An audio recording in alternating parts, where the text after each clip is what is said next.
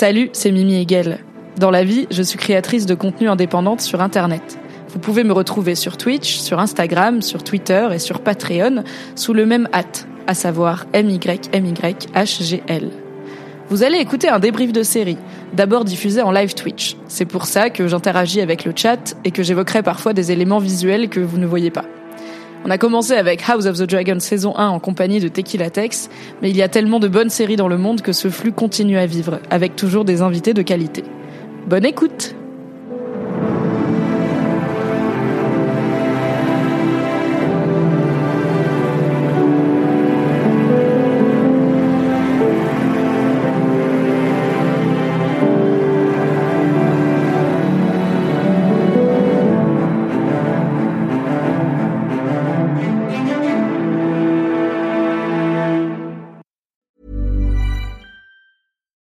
I'm Ryan Reynolds. At Mint Mobile, we like to do the opposite of what Big Wireless does. They charge you a lot, we charge you a little. So naturally, when they announced they'd be raising their prices due to inflation, we decided to deflate our prices due to not hating you.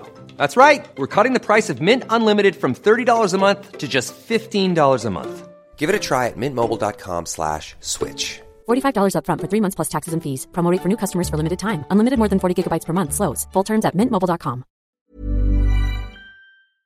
Bonsoir, hello.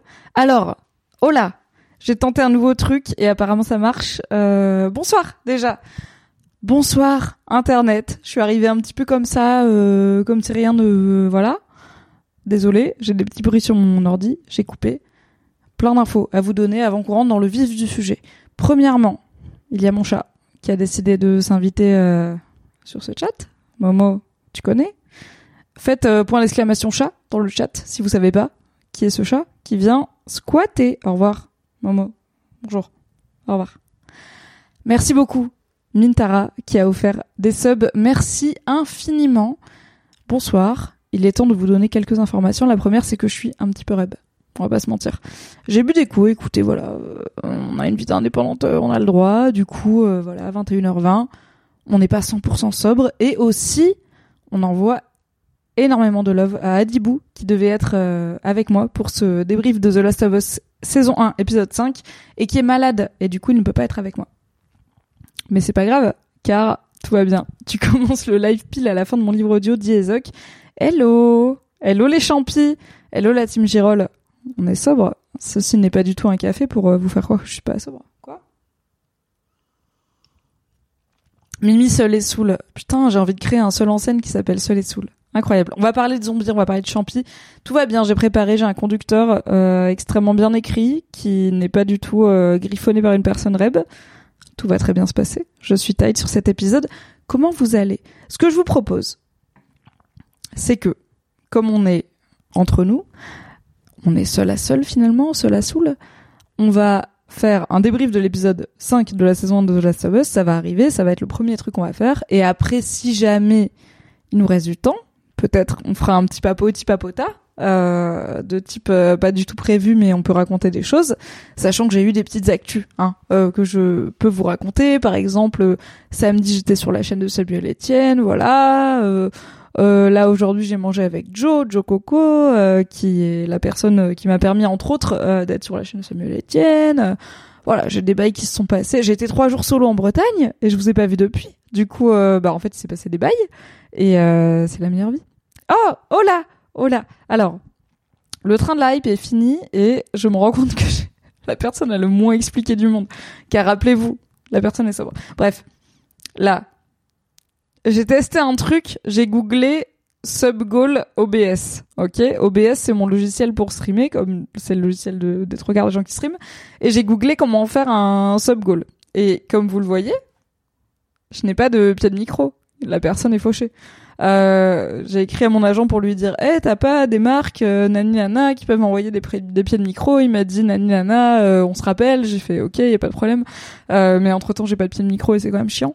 Donc je me suis dit peut-être je vais l'acheter moi-même. Et après je me suis dit Hey yo, les subs.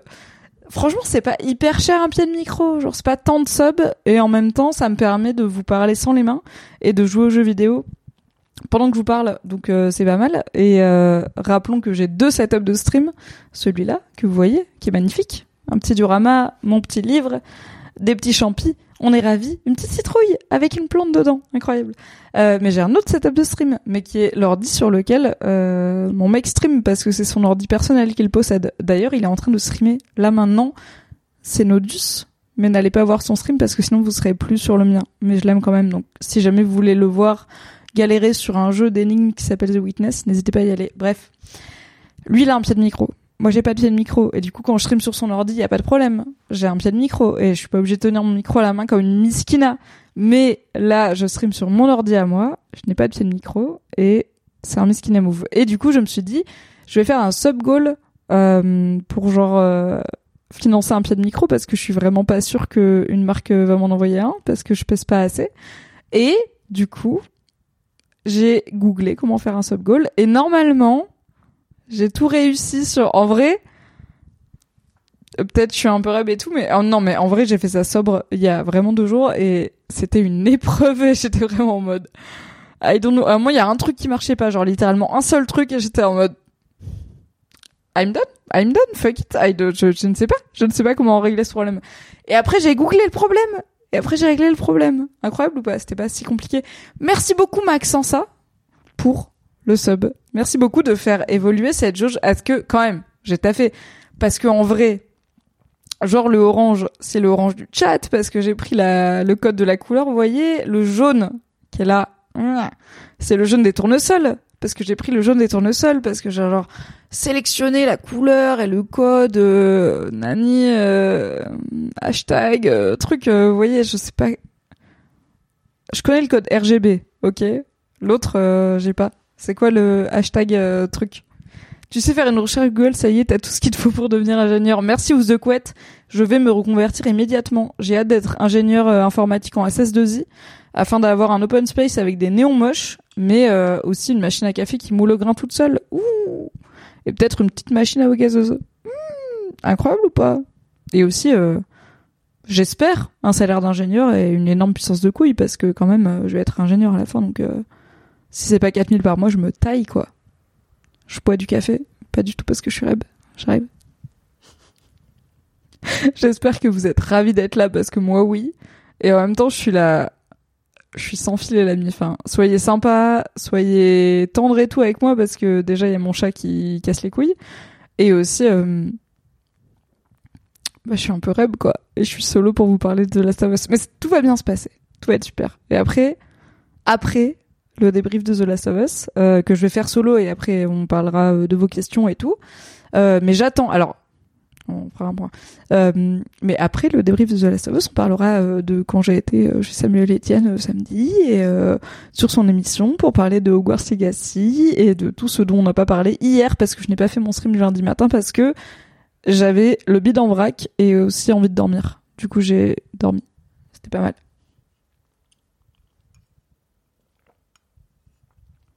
Adibou qui aurait dû te tenir les cheveux en parlant de of Us. J'en suis pas au point de tenir les cheveux de l'ivresse. Pour tout vous dire. Bon, avant qu'on arrive dans le, le sang du sang de The, The Last of Us saison épisode 5. Ce qui s'est passé, c'est que j'ai vu ma psy à 10h30 du matin. Alors que d'habitude, je la vois plutôt en début d'après-midi, mais là, pour des histoires de planning et de grève euh, totalement justifiées contre la réforme des retraites, j'ai vu ma psy aujourd'hui le matin, et du coup, on a arrêté de se voir à 11h30, et je devais déjeuner vers midi, midi 15 avec Joe Coco. Joe qui est une incroyable personne, qui est euh, à la fois prod Twitch, euh, enfin prod de personnes qui streament, euh, techos de personnes qui streament et personne délicieuse de son état et qui est notamment euh, qui aide à la prod Samuel Etienne et euh, qui m'avait dit bah j'ai parlé à Samuel de ton profil nani nana et euh, c'est donc grâce à lui en partie euh, que j'ai été sur la chaîne de Samuel Etienne samedi.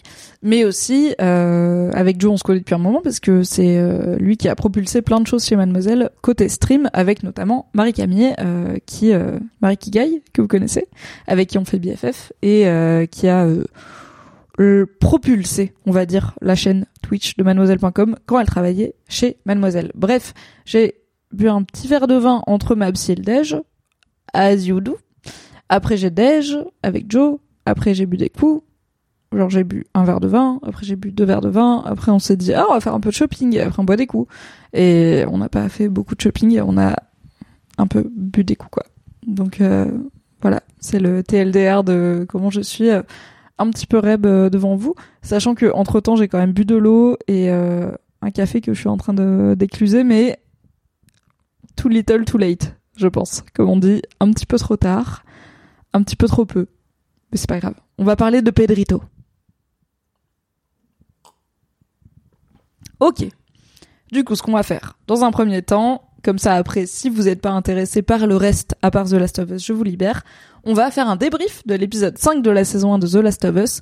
Je suis certes solo, mais je sais débriefer des épisodes de série et en parler, donc tout ira bien. Et je compte aussi un petit peu sur vous dans le chat, notamment les gens qui ont joué au jeu. Parce que d'habitude, dans chaque débrief, je suis accompagnée d'une personne qui a joué au jeu vidéo et qui peut m'apporter son regard sur l'adaptation. Là actuellement, je ne suis pas accompagnée de qui que ce soit, donc je n'ai pas de personne pour m'apporter son regard de gamer ou de gameuse sur le travail d'adaptation qui a été fait. Donc je vous encourage, celles et ceux qui ont joué au jeu, à mettre sans spoiler, ok, votre avis dans le chat sur l'adaptation de notamment euh, tout ce qui se passe à Kansas City, donc euh, dans l'épisode 4 et 5 de The Last of Us, et euh, sur comment la série a dévié ou non du jeu vidéo et comment ça a adapté bien ou non les notables. Alors certes les points de scénario du jeu vidéo, mais aussi et surtout les points émotionnels, parce que je pense que c'est ça l'intérêt d'une bonne adaptation, c'est qu'on garde l'impact émotionnel de certaines scènes tout en parfois changeant complètement le scénario et ça s'est vu avec l'épisode 3 qui racontait l'histoire de Bill et Frank Bill et Frank euh, dans le jeu vidéo étant partenaires, euh, pas forcément euh, extrêmement précisés en termes d'amour romantique, et surtout Bill et Frank avec dans le jeu vidéo. Spoiler pour le jeu vidéo, ok. The Last of Us 1, c'est parti. Ça fait 10 ans quand même qu'il est sorti, mais c'est parti dans le jeu vidéo, euh, Frank meurt mais pas Bill. Et du coup, euh, Joel et Ellie euh, tombent sur Bill et finissent par tomber aussi sur le cadavre de Frank qui a laissé une lettre où il déteste Bill. On en a parlé dans le débrief de l'épisode 3 avec Adibou, si je ne me trompe pas. ici, on dévie du jeu vidéo pas mal, mais un peu moins que dans l'épisode 3 quand même. On est sur un diptyque épisode 4, épisode 5 euh, qui vient de se conclure, donc on va pouvoir, euh, on a déjà parlé de l'épisode 4 assez en profondeur, on va pouvoir le, ré, le réévoquer, mais surtout discuter de l'épisode 5. On est à la mi-saison de The Last of Us, et comme d'habitude, petit point spoiler. Alors déjà, c'est pas moi qui vais pouvoir vous spoiler la suite car je n'ai pas joué au jeu vidéo, mais anyway, je ne vais pas vous spoiler ce qui se passe dans la suite de The Last of Us, ni moi, ni mes invités, car d'habitude il y en a. Vous êtes dans un safe space. Par contre, on va probablement spoiler parfois des choses qui se passent dans le jeu vidéo et euh, bah pas des choses qui se passent dans la suite, mais euh, ça peut arriver que par exemple on compare The Last of Us à une autre série et que on spoil cette autre série, mais j'ai envie de dire, on vous préviendra si ça doit arriver. On va pas vous spoiler en tout cas la suite de The Last of Us. Et rappelons que cet épisode est sorti en, avant-première un petit peu cette semaine puisqu'il y avait le Super Bowl aux États-Unis, euh, championnat de football américain, mais aussi de Rihanna revient sur scène euh, faire des sons. On est ravis. Et, euh, du coup, l'épisode est sorti samedi, enfin vendredi aux US au lieu de dimanche. Donc nous en France, on l'a eu samedi au lieu de lundi. Normalement, vous avez eu tout le temps de le regarder, de lire mon récap rigolo disponible sur Patreon chaque lundi. Ok, j'étais à l'heure, ça j'ai bien travaillé. Et euh, c'était pas si compliqué parce que c'est un épisode de 50 minutes. Et je vous le dis comme c'est, ok, comme ça on y va. C'est l'épisode que j'ai le moins aimé et c'est vraiment un épisode qui m'a fait me dire peut-être c'est un peu éclaté, non? Comme série. Ok, c'est le niveau d'opinion où on en est. Merci beaucoup Prélélé pour le sub. J'espère que tu ne vas pas le retirer en écoutant mon avis. C'était cool deux épisodes rapprochés, dit Prélélé. Mais après c'est trop long jusqu'au prochain. Euh, oui, bah malheureusement du coup comme euh, le Super Bowl a fait son calendrier, euh, le prochain épisode du coup sortira dix jours après le 5, donc le 6 sortira dix jours après le 5, puisque il sortira le dimanche. Donc le 5 est sorti un vendredi, il y a toute la semaine entière et après le dimanche et il sortira le dimanche aux US sur le fameux HBO euh, slot euh, du dimanche soir et chez nous du coup euh, dans la nuit du dimanche à lundi. Alors, j'ai pas aimé, j'ai pas aimé du tout cet épisode. Enfin, j'ai pas j'ai pas pas aimé du tout. J'ai pas aimé les gros En fait, j'ai pas aimé les grosses infos de cet épisode, mais j'ai bien aimé le remplissage. Anyway. J'ai adoré euh, alors Henri et Sam, super, euh, super dur. Donc Henri, c'est le grand frère de Sam qui est un enfant sourd-muet a priori. il communique donc en langue des signes, ce qui est à la fois hyper intéressant dans un monde post-apo avec notamment une partie des zombies, donc les clickers qui sont extrêmement sensibles au bruit mais euh, hyper dangereux parce que du coup euh, Sam euh, l'enfant qui est sourd ne peut pas entendre quand il y a des ennemis qui arrivent. Donc il est obligé de se reposer sur d'autres gens et notamment son grand frère. Et si son grand frère disparaît il ne peut plus communiquer puisque enfin tant qu'il n'y a pas quelqu'un qui parle la langue des signes américaine il ne peut plus communiquer. Donc moi j'ai bien aimé et je trouve toujours ça enfin j'ai bien aimé le duo. Je trouve que les acteurs font un super travail. Euh, a priori, l'acteur qui joue euh, Sam euh, est un enfant sourd et c'est quelque chose qui n'était pas dans le jeu vidéo. Dites-moi si je me trompe sur le chat. Donc c'est une invention du show. Et je trouve que c'est hyper intéressant parce que voilà, c'est à la fois quelque chose qui le démarque et quelque chose qui le rend vulnérable encore plus que les autres personnes humaines qui l'entourent et qui sont pas encore infectées. Et du coup, bah, il est extrêmement dépendant de son grand frère, encore plus que les autres humains sont dépendants euh, d'un ou une humaine référente. Donc euh, je trouve que c'est hyper profond et hyper touchant et leur relation qu'on a déjà vu esquisser euh, dans l'épisode 4 où du coup on voit le grenier où ils sont réfugiés et qu'on reverra dans cet épisode 5 mais aussi on voit leur première confrontation avec Joël et Ellie avec des flingues puisque c'est la fin de l'épisode 4 ça pose vraiment un truc de on était déjà intrigué par ces personnages et je trouve que le pari qui est un petit peu risqué de ok on vous les introduit vaguement dans l'épisode 4 et on va espérer transformer les scènes dans l'épisode 5 il est franchement relevé. Parce que et c'est une force qu'on peut pas enlever je pense à cette série qui bah pour l'instant en fait d'épisode en épisode il n'y a pas vraiment grand monde que Joël et Ellie rencontrent qui survit plus qu'un épisode. Généralement c'est des rencontres un peu one shot mais ils arrivent à faire en sorte qu'on s'y attache et euh, qu'on ait vraiment des émotions quand ces personnages euh, quittent euh, l'aventure, généralement par une mort terrible. Et là où sur Bill et Frank, ils ont fait un vrai flashback qui durait 20 ans, où du coup on avait toute la vie de Bill puis celle de Bill et Frank pendant deux décennies de d'apo et de post-apo. Sur Henri et Sam, on n'a pas du tout eu une telle longévité puisqu'on on les a rencontrés dans cet épisode 5 au moment où le peuple de, en tout cas les révolutionnaires de Kansas City qui n'est pas au Kansas, mais dans le Missouri, ok? We are not in Kansas anymore de Roti, petit rêve euh, magicien d'Oz. Euh, au moment où euh, le peuple, en tout cas les révolutionnaires de Kansas City, ont renversé Fedra, donc l'autorité fédérale à Kansas City, qui apparemment était extrêmement fascisante, nazifiante, on va pas se mentir. Et on commençait en plus à réunir euh, tous les collabos euh, qui avaient euh, dénoncé, délationné des gens à la Fedra de Kansas City. Donc on, on rencontre Henri et Sam seulement dix jours après ce... Enfin, on les rencontre au tout début de ce drame et ensuite dix jours après ce drame. Enfin, ce drame, cette révolution populaire qui finit assez mal, on va pas se mentir.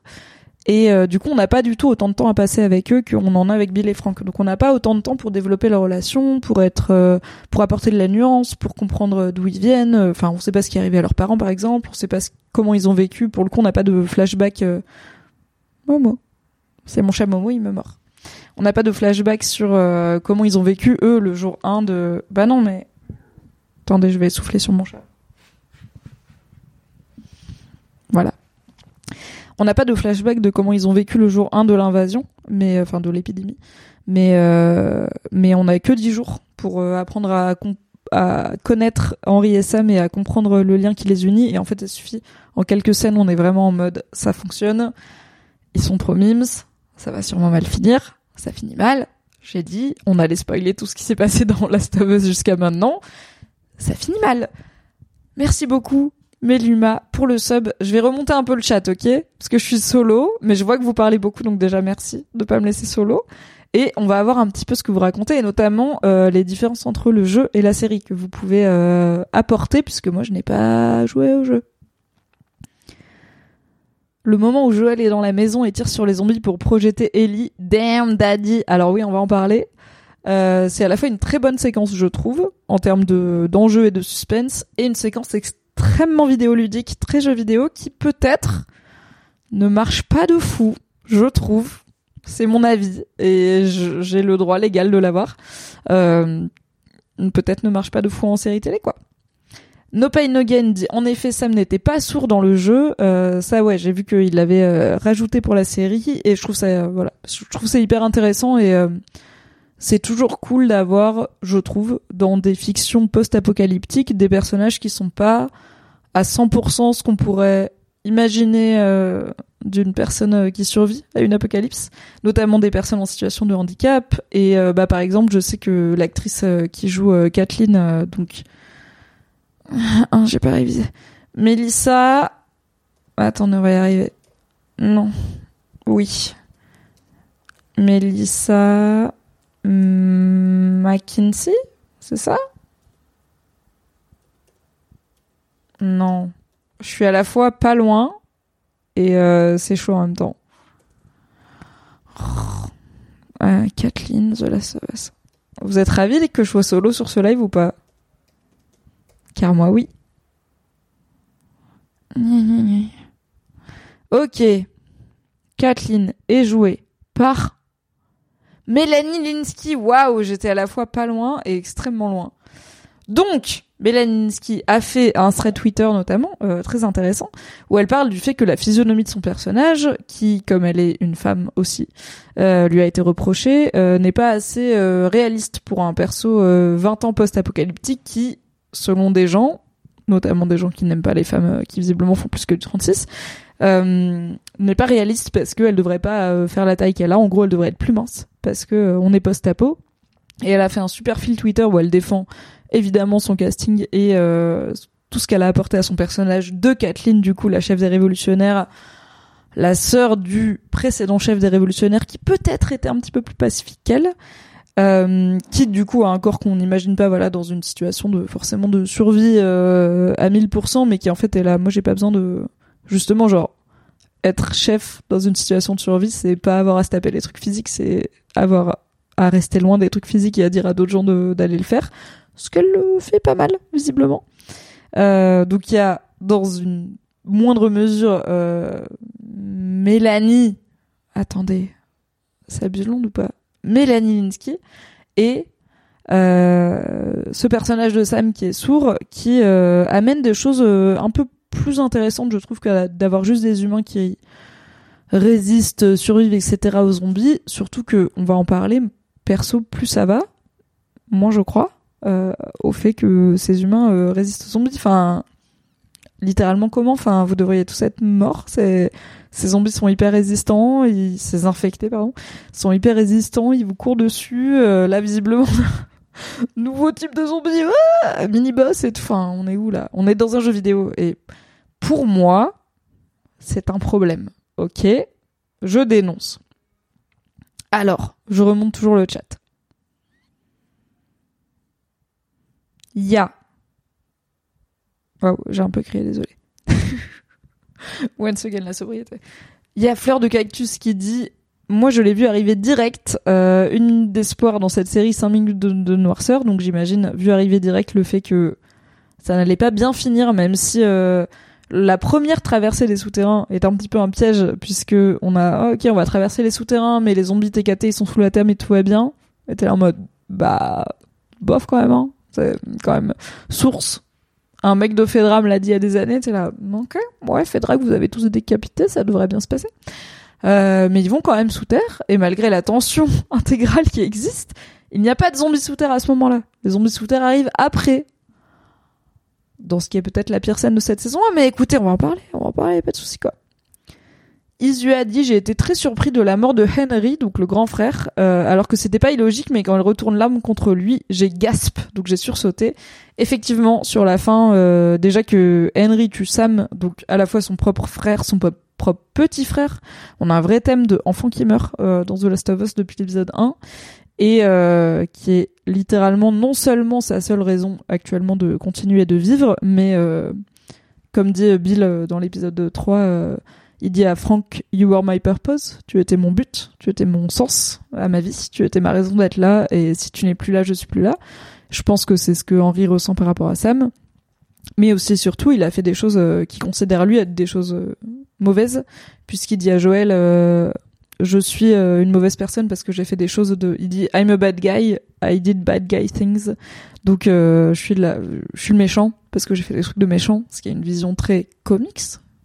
Vous l'avez, il y a un thème comics dans cet épisode et celui d'avant euh, de la situation et où même si je les ai fait avec des bonnes intentions, qui étaient bah j'avais besoin d'un médicament pour mon frère et euh, il y avait que Fedra qui pouvait me le donner et du coup j'ai dû leur vendre euh, le chef de la résistance il est aussi lui dans la team bonjour Momo de euh, ce chef de la résistance euh, c'était une personne en qui il croyait euh, c'était une personne positive dans sa vie et euh, il se pardonnera jamais de l'avoir tué.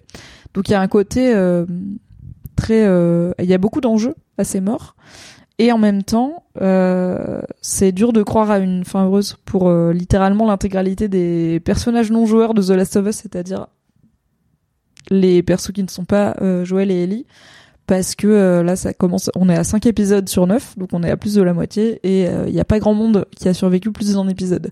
Donc je suis assez curieuse spoilez pas dans le chat euh, celles et ceux qui ont joué au jeu de savoir euh, à quel point ça va continuer cette habitude de tuer les PNJ comme on dit euh, au premier épisode voire au deuxième où ils apparaissent ou est-ce qu'on va avoir peut-être sur les quatre derniers épisodes quelqu'un qui apporte un petit peu de longévité mais me connaissant je vais me dire oh là là ce serait trop bien qu'on ait quelqu'un euh, qui apporte un petit peu de voilà qui est là un petit peu plusieurs épisodes dans l'aventure. Et après ça sera la pire raclure humaine. Genre le pire résidu de bloc WC quoi.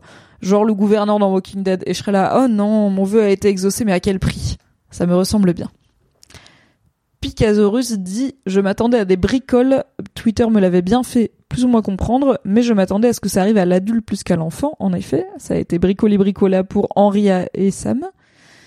Et après Lélé qui dit je trouve elle sert à rien l'histoire des révolutionnaires. Et alors c'est intéressant, c'est un des trucs que ce diptyque d'épisodes euh, qui est vraiment le 4 et le 5 qui vont ensemble puisque c'est le même lieu, c'est Kansas City et chaque épisode est encadré de il y a une relation entre Joël et Ellie qui se développe, euh, il y a un flashback dans le 5 euh, sur Henri et Sam mais c'est beaucoup de Joël et Ellie aussi. Rappelez-vous dans l'épisode 4, on avait toute l'histoire de Ellie qui a son livre de vanne et qui fait des blagues de tonton à Joël qui finit par rire à la fin de l'épisode avant qu'il se retrouve braqué par un enfant littéralement. Euh, et on avait l'introduction de Kathleen. Donc cet épisode fonctionne vraiment en diptyque et euh, il peut du coup surprendre sur certains aspects, mais je pense que à part peut-être sur euh, alors perso, je dirais pas que j'ai été surprise euh, malheureusement parce que j'ai trouvé enfin je dis pas que j'ai tout deviné, mais j'ai trouvé certaines choses un petit peu capillotractées notamment euh, la fameuse éruption de zombies qui sort du sol parce que du coup bah on avait présenté dans l'épisode 4 que ah il y a un trou dans le sol et il vibre un peu et Kathleen avait dit on s'en occupera plus tard j'étais là oui bon. D'accord. Merci Bruno merci infiniment pour le sub. Thank you. Tout ça pourra me payer un pied de micro afin que j'ai deux mains libres pour vous parler avec les mains car je parle avec les mains. Et euh, pas une seule main libre ce qui est vraiment euh, très triste quoi. C'est pas une vie. Ok, question pour vous. Donc, euh, on va faire petit à petit le fil de l'épisode et pendant ce temps, je vais vous poser des questions pour qu'on puisse discuter ensemble. On commence avec euh, Kathleen, euh, qui est jouée du coup par... J'ai son nom et c'est Mélanie Linsky, que j'aime trop en plus. Je comprends pas pourquoi je me rappelle pas de son nom. Probablement because les bières. Donc, on commence avec euh, un flashback sur euh, la fin de Fedra à Kansas City, le lynchage de apparemment l'intégralité des troupes euh, militaires sur place par la population et un lynchage assez vénère.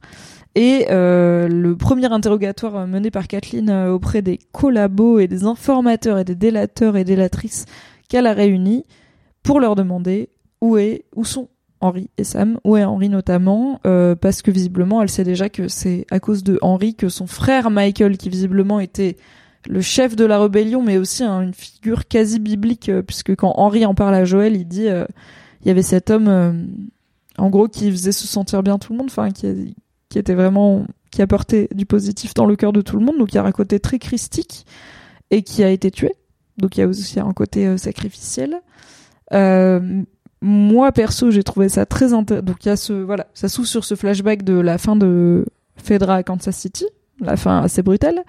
Henri et Sam euh, qui euh, s'enfuient euh, de ce massacre et Mélanie Linsky, donc Kathleen, qui interroge des délateurs et des délatrices pour savoir où sont Henri et Sam et qui leur fait croire qu'elle va les épargner et leur faire un procès, alors que bien évidemment elle est partie pour les faire fusiller, même pas elle-même, mais les faire fusiller en tout cas. Moi j'ai alors j'ai trop aimé. Déjà, j'adore le personnage de Kathleen. J'adore Mélanie Linsky en général. Elle est vraiment super forte. Et euh, j'adore les personnages qui sont calmes mais ultra flippants.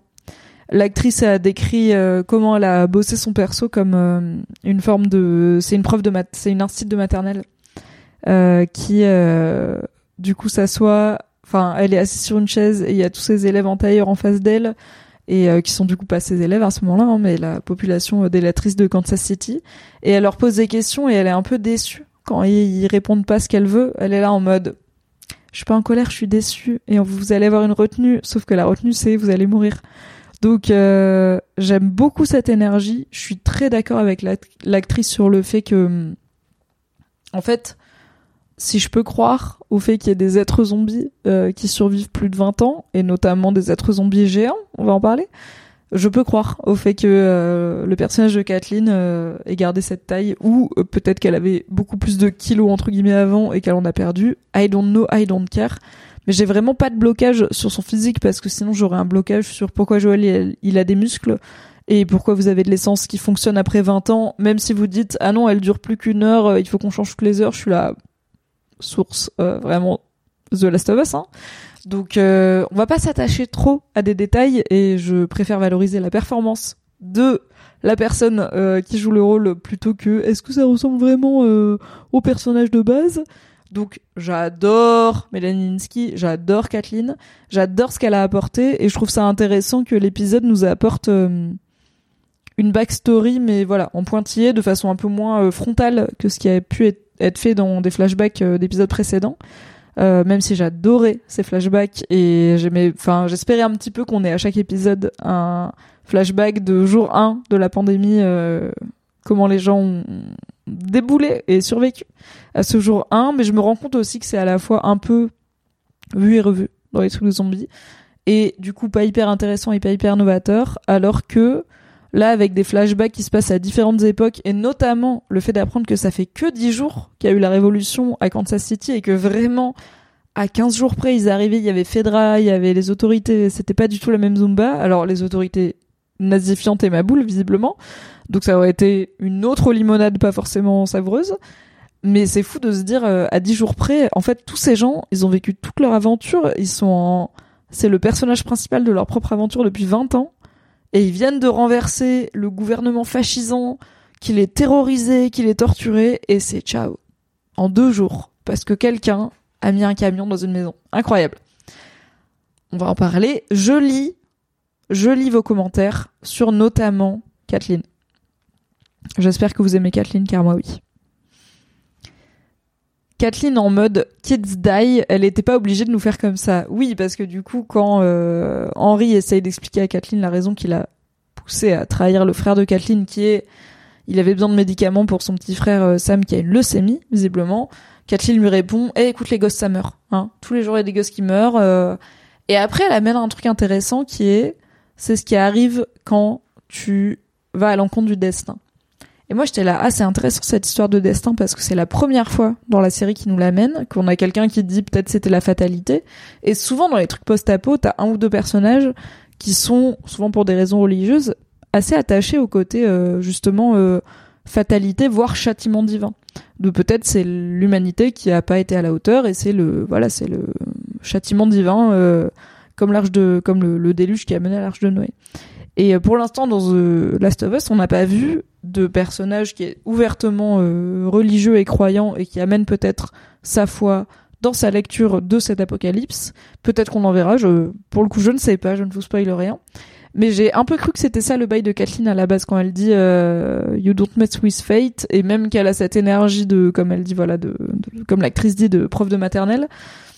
J'ai ok, euh, maybe on est sur un truc de pour pour les connoisseurs, il y a un film qui s'appelle The Mist, Brume, qui est adapté de Brume, une nouvelle de Stephen King.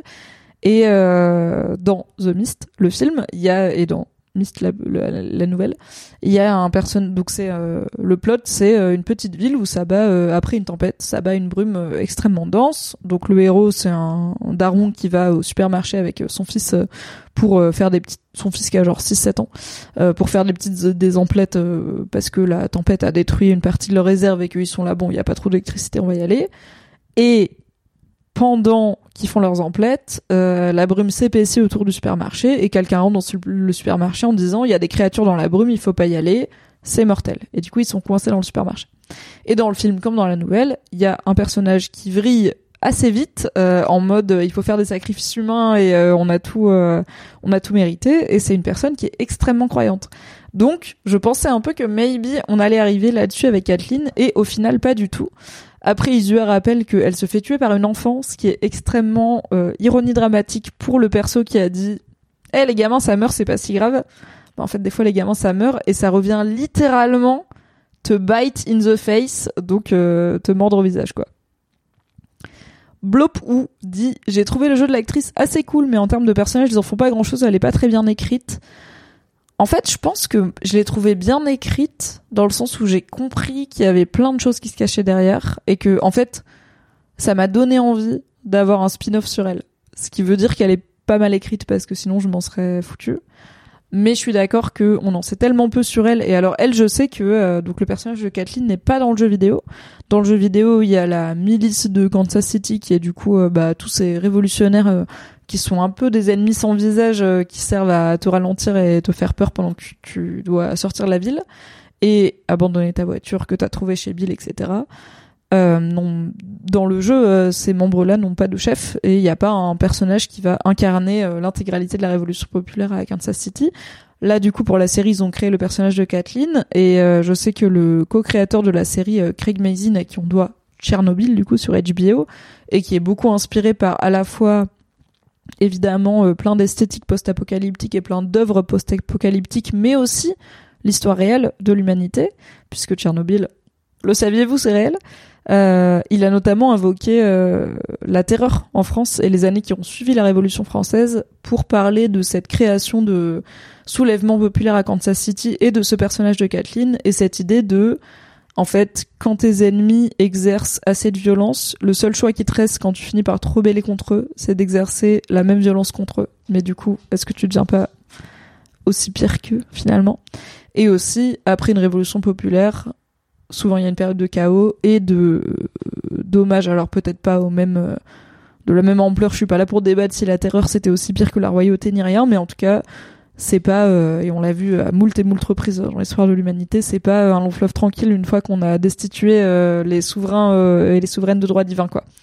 Donc c'est intéressant de voir que la série aborde même si c'est pas le sujet principal de ces deux épisodes cette idée de oui tu peux te soulever contre une force fascisante mais ça veut pas dire qu'à la fin ce sera mieux. Et Joël et Elise arrivent là-dedans et ils sont autant en danger voire plus qu'il l'était à Boston, et euh, bien plus en danger qu'il l'était dans la nature euh, dans l'épisode précédent. Car l'homme est un loup pour l'homme. Alors Stignan, au sujet de Kathleen, dit j'ai trouvé son désir de vengeance envers et contre tout complètement pété. J'ai pas réussi à y croire. Elle fait exactement ce que Henri a fait pour ça, mais ça m'a saoulé. J'avais vraiment l'impression qu'elle voulait pas réfléchir et qu'elle était grogneux. Alors je suis d'accord sur le fait qu'elle voulait pas réfléchir. Je pense vraiment que son perso ne veut pas réfléchir parce que si tu réfléchis, euh, tu te rends compte que t'as tort. Et je pense qu'elle est dans ce truc et elle le dit. Du coup, dans cet épisode, il y a quand même une scène hyper euh, intéressante euh, où c'est Kathleen dans sa chambre euh, d'enfance avec un perso qui s'appelle, j'ai noté, Perry, qui apparemment en plus est joué par la personne qui, du coup, l'acteur doublait Tommy, le frère de Joël, dans le jeu vidéo. Et il a cette gueule-là et cette dégaine-là et il joue du coup dans la série, ce qui est incroyable. Et il meurt. On en parlera pour le blotter, mais d'une façon quand même amazing. Euh, mais quand ils ont ce dialogue, donc Kathleen et lui dans la chambre d'enfance de Kathleen, qui lui demande Et toi, tu reviens des fois dans ta chambre d'enfance? Et il a Bah non, parce que j'ai pas grandi là. Et je suis là Bah vraiment, c'est bizarre comme conversation à avoir 20 ans après le désastre, ok. Euh, Perry qui est effectivement extrêmement canard euh, sur Kathleen, euh, comme le note Isua. Elle a une conversation avec lui où elle dit en gros son frère qui était du coup ce genre de sauveur euh, quasi mystique euh, pour la population de Kansas City qui était pire que malmené par Fedra. hein. On est sur vraiment, encore une fois, un délire nazifiant de il violait, il torturait, il kidnappait. C'est pas genre nous on a vu à Boston euh, Tess, Joël, etc. C'était rigide de fou et militariste de fou et probablement fascisant, mais il y avait quand même Joël qui faisait du trafic euh, de drogue, euh, ça arrivait. Il y avait Tess qui faisait des petits bails. Il y avait des moments où on pouvait se planquer. Il y avait des genres de forces de l'ordre qui protégeaient quand même la population quand les Fireflies euh, les forces de l'ordre se tiraient dessus. Voilà, il y avait quand même un semblant d'ordre, euh, des rationnements, euh, des trucs de job et tout. Là, apparemment, à Kansas City, c'était big nono. Fedra était parti en full, euh, il faisait saut, je pense, je pense, ou Human Centipede, ou The Purge, ou un truc comme ça. Ils faisaient un film d'horreur, quoi, dans leur propre zone de quarantaine. Et la population a fini par dire, c'est ciao, c'est marre, et euh, faire son soulèvement populaire qui sert du coup d'introduction à l'épisode, ce que j'ai trouvé trop chouette. Euh, moi j'adore les flashbacks comme je vous l'ai dit, même si celui-là est daté un petit peu moins, c'était pas le jour 1 de la pandémie. Je trouve que c'est toujours bien d'avoir des petits flashs de comment on en est, on en est arrivé là. Et d'avoir cet exemple de violence extrême où en plus au début c'est un peu confus quoi. En tant que public on n'est pas 100% sûr de qui exerce de la violence sur qui. Est-ce que c'est de la violence légitime? Est-ce que c'est des infectés est-ce que c'est des humains sur des humains? Est-ce que c'est des humains gentils entre guillemets contre des humains méchants? Et qu'est-ce que ça veut dire des humains gentils et méchants? Et c'est la question que la série et l'épisode euh, va continuer à nous poser. Euh, mais après on voit assez vite voilà des gens euh, lynchés euh, des gens bah il y a notamment un corps qui est traîné à l'arrière d'une voiture avec un milliard de couteaux plantés dans son torse et tu te dis ok bah il y a pas vraiment de il y a pas de situation qui justifie euh, une telle violence. Là, on n'est pas, enfin, cette personne est morte, elle présente plus un danger pour personne, donc on est plutôt sur des gens qui pètent un câble, et tu comprends qu'ils pètent un câble parce que Fedra à Kansas City, c'était pas Fedra genre vaguement baisier euh, la droite, c'était Fedra genre la droite droite avec un le good quoi.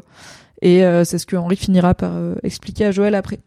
Donc, euh, donc je trouve ça euh, hyper intéressant d'avoir commencé par ce flashback qui montre à la fois la violence qui a été exercée, mais qui du coup laisse aussi déduire si cette violence-là a été exercée, ça veut dire qu'avant, enfin que les gens qui ont exercé cette violence se vengent d'un truc encore pire. Et du coup, arriver sur le personnage de Kathleen, ça nous montre encore plus sa force, mais je suis assez d'accord avec la take de peut-être que sa backstory à elle, qui du coup, encore une fois, a été 100% inventée euh, pour la série, est un peu light et que ça commence à devenir un peu confusant, je trouve personnellement. Alors pas confusant parce que c'est pas dur à suivre de sauter de, j'allais dire, c'est un peu confusant de sauter de Joël et Ellie à Henri et Sam à Kathleen et Perry euh, ou euh, whatever. Euh, c'est pas confusant dans le sens c'est dur à suivre vraiment. c'est trois duos de personnages, mon cerveau fonctionne. Mais c'est on n'a pas le temps de creuser quoi que ce soit. Donc c'est un peu on papillonne euh, d'un bout à l'autre et on est là ok bah il y a Henri et Sam on commence à les connaître il y a Kathleen on commence à la connaître il y a Joël et Ellie on commence à les connaître mais on a passé tout le troisième épisode par exemple qui durait 1h20 quasiment sans eux euh, donc euh, il va falloir euh, qu'on s'y attache et qu'on s'abandonne et pour une flèche qui nous empoisonne et euh, j'ai dessoulé un peu mais je suis pas moins insup. Et euh, du coup j'étais contente d'avoir un flashback sur la rébellion euh, à Kansas City, mais j'étais un petit peu sur ma fin quand même de ouais ok, ok, c'est bien, mais c'est un peu light. Je vais lire le chat pour voir ce que vous racontez, car je ne peux pas faire les deux choses en même temps, vous le savez. Gros débat sur la scène dans la chambre. Est-ce que ça devient décrépit en 20 ans seulement, alors que le motel en fin d'épisode il est douillé? Je pense que ça dépend énormément de est-ce que les portes et les fenêtres étaient ouvertes ou pas. Euh, L'introduction de la nature et de l'humidité et de la moisissure dans les bâtiments de The Last of Us, parce que par exemple, bah, dès l'épisode précédent, euh, Joël et Ellie se cachent dans un grand immeuble de bureau euh, absolument immaculé quand même. Et ils se font des lits avec les coussins des chaises de bureau et ils ont pas de la poussière dans l'intégralité de leur muqueuse. Je suis là. hmm, Fake. Fake néanmoins. Sarah Muche dit Le plot fate de l'épisode, c'est Henry a déclenché la révolte de Kansas City pour sauver son frère qui mourra de toute façon avec tout Kansas City. Si, Henry, n'avait pas tué le frère de Kathleen, Fedra serait toujours en charge, mais tout le monde ne serait pas potentiellement mort. Alors non, pour moi, Kathleen et euh, Perry et le reste des habitants de, en tout cas des révolutionnaires de Kansas City, auraient pris Fedra anyway. Même si, parce qu'en gros la base c'est qu'il y avait un mouvement révolutionnaire qui était mené par un mec, euh, Michael, qui était le frère de Kathleen, qui était un genre de, voilà, de figure un peu biblique, christique, euh, qui avait plein de gens qui le suivaient parce qu'ils croyaient en ce qu'il disait et qui était apparemment assez sympa. Effectivement, euh, quand Perry et euh, Kathleen discutent dans la chambre d'enfance de Kathleen, Perry lui mentionne que son frère était plus doux qu'elle, moins vénère. Du coup, peut-être qu'effectivement, il dit que ça serait pas arrivé sans elle et du coup potentiellement sans la mort de son frère Michael. Confirmez-moi ça dans le chat, s'il vous plaît.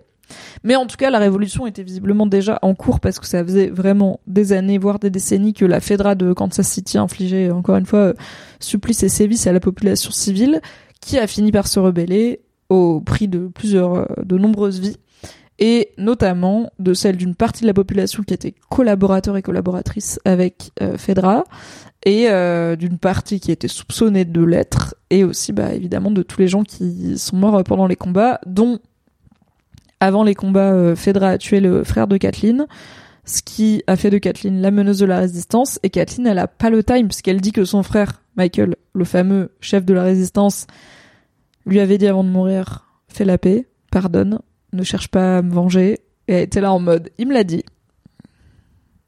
Il me l'a dit. Voilà. Mais le général de Gaulle n'a-t-il pas dit que toute la France avait été résistante? Il l'a dit. Voilà. Il l'a dit et puis on a décidé de pas le faire. Merci beaucoup Cam Cam pour ton sub Prime. Merci beaucoup pour bientôt un pied de micro pour Mimi. Est-ce que ce sera pas incroyable de plus être comme ça quoi? Oh, il y a Laura Joy qui dit je viens de finir l'épisode 5 et je sanglote toujours un peu. Alors en vrai depuis le début je dis que j'ai pas aimé l'épisode, ce qui est vrai, je l'ai pas trop aimé, mais j'ai quand même eu des émotions. OK, j'ai adoré Henri et Sam et j'étais triste à la fin quand spoiler, les deux ils meurent. en même temps, j'étais là What did you expect? Faut qu'on alors, on va parler alors donc, on va parler de Henri et Sam et de leur storyline. Après, euh, on va parler de l'invasion de zombies parce que we have to talk about l'invasion de zombies. Et euh, après, on va parler de la fin de cet épisode, donc de la fin de Kathleen et de la fin de Henri et Sam.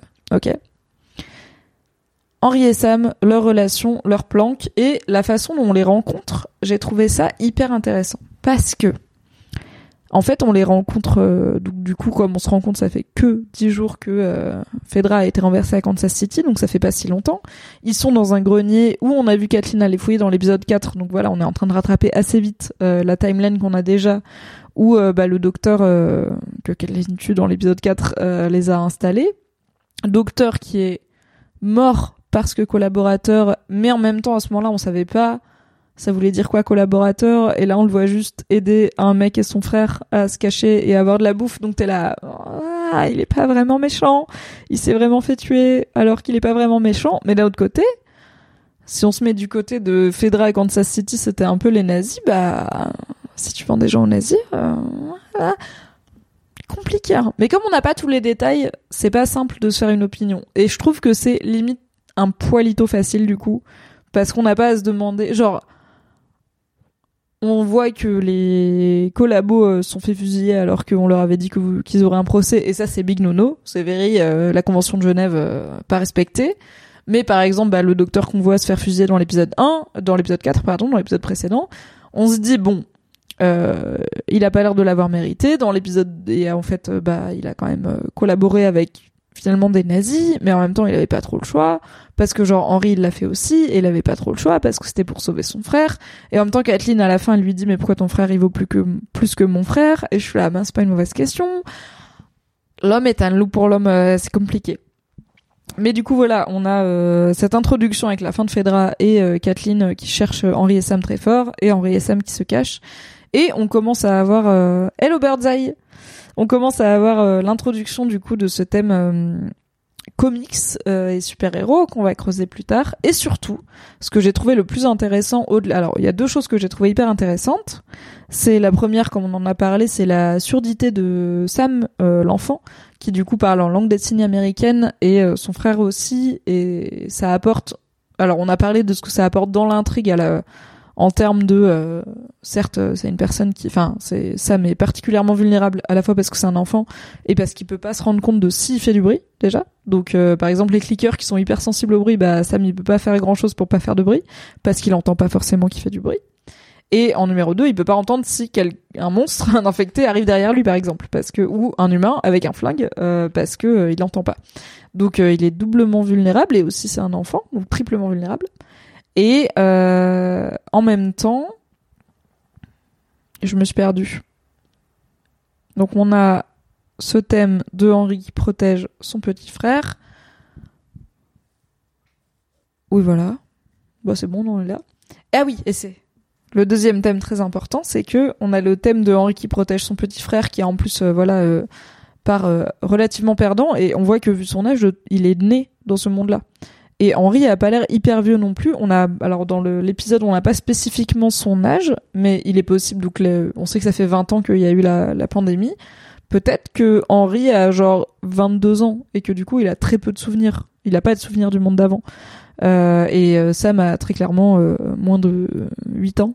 Donc comme Ellie, mais encore plus jeune, c'est un enfant n'a qui n'a pas connu le monde d'avant, ce qui est triplement, quadruplement triste. Et l'autre thème que je voulais aborder, c'est que pour la première fois, je pense, de façon aussi frontale, on voit Joël et Ellie, mais notamment Joël, vue de l'extérieur, puisque on a une vue de Henri et, et Sam, mais notamment Henri, qui surveille par la fenêtre et qui voit Joël tiré sur des humains de Kansas City euh, dans la station-service, donc la scène de bagarre qu'on a eu dans l'épisode 4, et qui le voit de l'extérieur, et en fait, le voir de loin, euh, c'est vraiment genre... Non, non, ce mec-là, on va pas aller traîner avec. Il a l'air maboule, il est hyper euh, vénère, il tue des gens euh, sans sourcier. En plus, bah nous, on sait qu'après, il a été achevé au couteau, le jeune Brian qui s'était pris une balle par Ellie. Et euh, je trouve que c'est intéressant de le voir de l'extérieur parce que nous, on a à la fois cet affect évidemment pour le personnage et pour Pedrito Pascalito. Et pour, on voit le soin qu'il apporte à Ellie, on voit euh, à quel point il, fait attention à elle et il la protège. Mais euh, en fait, les personnages qui les rencontrent pour la première fois, ils ont pas du tout ces bails et ils sont juste en mode ma tax, ma tax 4000. Donc, donc c'est, j'ai trouvé ça hyper cool de montrer à la fois c'est qui Henri, c'est qui Sam, c'est quoi leur lien ah, Hyper vite. Sam, il est Sam, c'est le petit frère de Henri. Sam, il est sourd et muet a priori. Il parle en langue des signes. Il parle, il communique beaucoup aussi avec les comics et les symboles des comics qui du coup sont des super héros qui, luttent, qui sont des gens. De... En fait, c'est intéressant parce que. Ok, là on part en mimi. Euh. Merci beaucoup Suni pour l'abonnement. Désolé, j'avais pas vu. Merci. Ah bah ça va, ça, vient d'arriver, j'ai pas trop raté. Merci beaucoup Suni. Love you. Soon un pied de micro pour Mimi. On est à plus de la moitié. Amazing. Euh, oui, euh, petit détail intéressant. Dans les comics euh, qu'on voit peints sur les murs dans l'épisode 4 et 5, les super-héros à la base ont des uniformes de Fedra. Donc il y a un peu un truc de est-ce que c'est dans le comics ou dans l'imagination de Henry et Sam des gentils entre guillemets soldats de Fedra qui se sont euh, retournés contre leur hiérarchie pour aider les gens. Peut-être que c'est une des façons dont Henry a essayé d'aider Sam à faire la paix avec le fait qu'il y avait des humains qui étaient en uniforme et qui étaient censés être gentils et qui tuent des humains. C'est qu'il lui a dit non mais il y en a des sympas qui vont se rebeller contre, enfin comme euh, plein de super-héros se rebellent contre euh, leur employeur qui se révèle être toxique, comme Hydra par exemple dans les Avengers. Et, et ça rajoute un truc en plus de Sam, il est conscient que Fedra c'est les méchants, mais aussi que ça peut être les gentils. Et du coup, c'est vraiment très triste. Ah, il y a Isua qui dit je suis nulle avec les âges et j'ai clairement cru que Henri c'était le père de Sam. Alors, je pense que statistiquement c'est possible en termes d'âge. Euh, après, il dit euh, voilà, il dit assez vite que c'est son grand frère et je trouve qu'il y a des mini subtilités où il agit pas exactement avec lui comme un père. Euh, il alors oui, il le nourrit, il le rassure, euh, il prend soin de lui, il y a pas de problème, mais euh, je trouve que il agit pas exactement avec Sam comme Joël agit avec Ellie par exemple. Alors certes, Joël est désagréable avec Ellie et il se protège, mais euh, c'est aussi une relation très paternelle, on va pas se mentir. C'est un petit peu le thème. Vous l'avez chez vous? Et d'ailleurs, dans cet épisode, Henri dit à Joël "T'es pas le père de Ellie, mais t'étais le père de quelqu'un." Je peux le voir. Genre ça se voit. Et j'étais là, ah, c'est vrai c'est dur. Donc effectivement, Henri pourrait être, je pense peut-être le père de Sam s'il l'avait eu jeune, mais il dit assez vite que c'est son frère et ça explique aussi sa. Il est vraiment désemparé. En fait, il est à la fois, il est mis super assuré en mode t'inquiète, on prend les tunnels. Il rassure beaucoup aussi son frère de t'inquiète pas, les méchants ils vont pas nous trouver, on va les suivre et tout. Et euh, il fait, enfin, en vrai, euh, la fin de l'épisode 4, du coup, c'est et le début de l'épisode 5, c'est un coup de poker parce que leurs flingues ils sont pas chargés et qu'il est là, j'ai jamais tiré avec un flingue de ma vie. Euh, clairement, Sam non plus et Sam il a 7 ans, donc euh, c'était un vrai coup de poker. Mais bon, tu réveilles quelqu'un avec un flingue sur la tempe, c'est un coup de poker avec un petit peu d'aide. Et, et, il lui dit, il dit assez vite à Joël, en fait, j'ai jamais tiré avec un flingue, j'ai jamais été violent, donc même si j'avais voulu, clairement, j'aurais pas pu quoi. Et euh, je sais pas c'était quoi son plan pour sortir solo avec son frère, mais en tout cas il est bien content d'avoir trouvé Joël parce qu'il l'a vu, parce que non seulement il l'a vu tuer des gens dans la station-service de l'épisode 4 et ça l'a horrifié, mais tout comme Ellie, ça lui a aussi dit ah ouais, le gars il peut carry, le gars il peut il peut nous aider à avancer et à atteindre l'endroit où on doit être. Donc autant être dans sa team euh, comme ça il nous aide quoi. Ce qui est intéressant comme rôle que Joël prend malgré lui, euh, celui de protecteur et on voit qu'en plus ça le fait chier et qu'il est là. Non on traînait pas avec nous et après 10 minutes d'épisode après il est là. Ouais ok on est quatre et je suis là bon c'était pas si dur quoi finalement. Mais m'a dit il y a un dessin dans la sorte de garderie dans les souterrains avec des personnes de Fedra destinées et la mention de protecteur ouais euh, on va parler des souterrains avec les dessins d'enfants c'était horrible Matt dit J'ai trouvé vraiment cool le fait que Henry prenne le soin de toujours impliquer Sam dans les conversations et les plans avec Joël et Ellie, ne jamais le laisser à l'écart malgré sa surdité. Alors oui, tout à fait. Donc euh, pour celles et ceux qui n'étaient pas là au début, le personnage de Sam n'est pas sourd euh, dans le jeu vidéo, visiblement. Et euh, du coup, tout, cette, tout cet arc, entre guillemets, a été rajouté pour la série. L'acteur, a priori, est lui-même atteint de surdité. Donc c'est aussi cool d'avoir... Enfin, vraiment, il y a dix ans, un jeune noir euh, sourd dans une série n'aurait jamais été joué par un jeune noir sourd. C'est sorry, c'est la vie, ça ne serait pas arrivé. Et là, ça arrive et c'est limite un non-sujet tellement c'est bah oui, en fait c'est bah pourquoi pas? C'est il y en a sûrement des jeunes acteurs afro-américains sourds euh, qui sont talentueux, donc pourquoi pas les prendre? Bah il y a un moment, on aurait dit mais parce qu'il y en a pas, c'est chiant de les trouver et tout. Et là HBO a dit non vraiment ça se trouve. Et ils l'ont trouvé. Euh, vraiment euh, extrêmement talentueux. Euh, les deux acteurs d'ailleurs qui jouent Henri et qui jouent Sam. Et tu peux. Moi, j'ai beaucoup aimé l'arc surdité, même si je sais que, enfin, c'est aussi un truc de voilà, il y a pas énormément de personnages en situation de handicap dans ce genre de fiction. Ils meurent assez vite, du coup, c'est un peu frustrant. Mais tout comme il y a un cliché de fiction qui est dès qu'on a un personnage euh, homosexuel, il meurt assez vite. Euh, c'est un cliché qui s'appelle bury your gays, littéralement euh, enterre, euh, enterre tes gays, enterre tes homosexuels, euh, ou enterrez vos homosexuels si vous voulez, vous voyez. mais dans l'épisode 3, même si on a un couple d'hommes qui décèdent ça rentrait pas vraiment dans ce cliché parce qu'ils ont eu le temps de vivre une vie épanouie et heureuse avant. Je pense que le, même si le personnage de Sam qui est en situation de handicap meurt, il meurt pas parce qu'il est en situation de handicap. Déjà, ça n'a rien à voir. Et euh, bah, on est dans une série où pour l'instant personne ne survit plus d'un épisode globalement, donc euh, c'est pas, enfin, un épisode et demi. Donc c'est pas si surprenant et au moins c'est pas euh, puni, on va dire, euh, par la série. Mimi est redevenue sobre et ça fait zizir. Mais oui, Madame Volovitz, qui était ivre. Merci personne.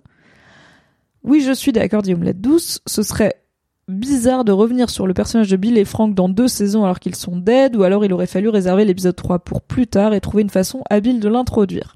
En tout cas, j'ai quand même beaucoup aimé l'histoire de ces deux-là, celle d'Henri et Sam aussi. Juste, je peux pas blairer Kathleen et je trouve qu'on a perdu énormément de temps avec elle à l'épisode 4. Euh, oui, alors je sais que le personnage de Kathleen a divisé, mais je pense que c'est... En fait, les gens qui la trouvent insupportable et un peu euh, qui ont un peu envie de la baffer, je suis là, bah oui, c'est le projet en fait. Enfin, c'est le personnage qu'elle joue. C'est cette forme de. Alors, je vois qu'il y a des gens qui parlent de Karen euh, dans le chat. Bon, Karen, c'est un terme. Euh... c'est un prénom déjà, et c'est un terme qui est utilisé pour euh, désigner une forme de de femme plutôt plutôt mère de famille, plutôt cadra, je dirais, cadra sportive un peu mère au foyer, qui euh, sont hyper exigeantes. Euh, c'est ça le truc, hyper irrespectueuses et qui du coup vont faire chier notamment le personnel de plein d'endroits où elles vont. Euh, en demandant par exemple à parler au manager. C'est cette fameuse meuf qui va vouloir parler à ton manager pour littéralement 12 centimes de moins sur sa commande. Et t'es là en mode frère, ça fait vraiment 27 minutes que t'es là, peut-être qu'on s'en bat les couilles. Elle est là, non, hein, hein. Le client est toujours roi ou pas Et t'es là, hmm, je suis fatiguée de toi. Donc le Karen est devenu un terme un petit peu dérogatoire, ce qui est déjà triste pour plein de gens qui s'appellent Karen et auxquels on ne souhaite que du bien. Et aussi, je, je, je suis pas arrêtée sur mon avis sur le trope, euh, le cliché de Karen, mais je suis un peu en mode, hmm, c'est marrant que ça touche que les femmes. Genre, c'est quoi la Karen au masculin? S'il y a une, s'il y a un nom pour la masculin, et genre, je sais qu'il y a des noms pour des types d'hommes euh, un petit peu moqués, euh, genre les Tchad, qui sont les mâles alpha hyper musclés, hyper virils, par exemple. Je sais pas c'est quoi la au masculin, et s'il y en a pas, ça veut dire quelque chose, ok? Ça veut dire que maybe c'est une insulte au genre. Et mais par contre, voilà, euh, Kathleen a un petit peu cette énergie de, mais un peu full Dolores Sombrage. Ouais, mi Dolores Sombrage, euh, mi euh, la meuf évangéliste dans The Mist, qui qui est hyper flippante et qui est peut-être, enfin, on en revient à cette idée de la métal pour l'homme et parfois le le plus grand danger c'est pas les infectés qui sont sous la terre alors qu'on a décidé qu'on s'en était débarrassé mais genre ils vont jamais revenir MDR c'est les gens. Et euh, effectivement, euh, je pense qu'une meuf comme euh, Kathleen, avec des gens qui la suivent et avec assez de charisme pour pour motiver des mecs armés à suivre ses ordres, comme on le voit, ça tourne assez mal. Et j'ai bien aimé pour le coup la scène où Perry et elle parlent encore une fois dans sa chambre d'enfance à elle, parce que on voit même si on la, moi j'ai trouvé qu'on la comprend pas à 100%, mais c'est pas grave. En fait, je suis ok avec le fait de, il faut remplir les pointiers il faut remplir les trous. On est en fait euh, The Last of Us, c'est une série qui avance euh, à toute vitesse parce que c'est un jeu vidéo et que dans les jeux vidéo t'avances. On parlera du fait peut-être que cet épisode est très vidéoludique, parfois à son détriment.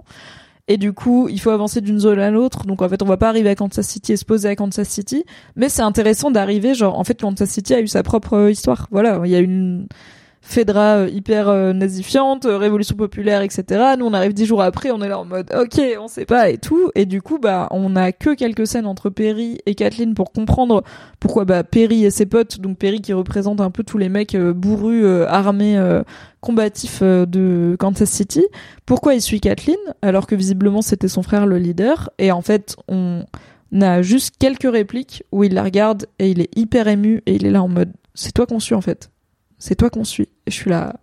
En vrai,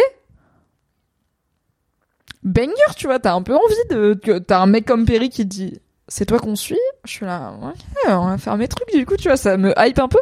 Et aussi, euh, même si c'est pas le sujet euh, total, euh, c'est pas le sujet ni de l'épisode 4 ni de l'épisode 5, je trouve que c'est intéressant, et pour le coup, c'est quelque chose que l'actrice Mélanie Linsky, dont j'ai maintenant retenu le prénom car j'ai dessoulé, euh, que l'actrice a évoqué dans son thread Twitter sur sa son casting dans The Last of Us, c'est qu'elle a pas besoin d'être physiquement entre guillemets tight et musclée parce qu'elle a des gens qui la suivent. Et en fait, il suffit d'avoir du charisme et d'avoir des gens qui te suivent. Et bah, comme on l'a vu dans l'histoire de l'humanité, les chefs d'État, chefs FS ou chefs de FES n'étaient pas toujours les meilleurs combattants et combattantes. Il y a pas besoin quand t'as assez de gens qui te suivent et qui te protègent, il euh, n'y a pas besoin.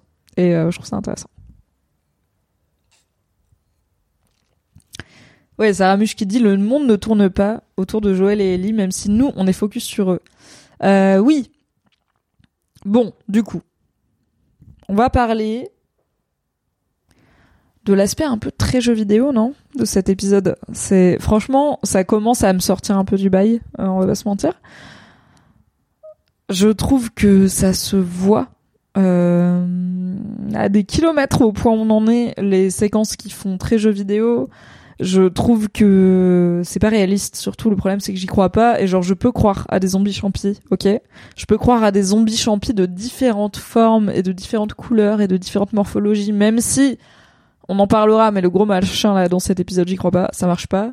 Mais à partir du moment où on rentre dans une dynamique de jeux vidéo de fou, je suis là. En fait, il va falloir me le justifier un peu mieux en termes de choix des personnages. Et là, par exemple, donc euh, ils se font euh, donc Henri, Sam, Joël et Ellie décident d'aller dans les souterrains euh, pour traverser. Ils tombent sur une genre de salle de classe désaffectée qui visiblement était un genre de bunker post-apo, genre post-pandémie de zombies, mais euh, où euh, qu'est-il arrivé aux gens qui étaient dans ce bunker? Peut-être sont-ils devenus des petits zombies gymnastes de 9 ans qui font des petits euh, euh, petits ponts euh, redressés là comme ça dans des wagons où il y a Ellie coincée dedans. Et là c'est Big No. Des petits cliqueurs là c'est non cette petite cliqueuse c'est non.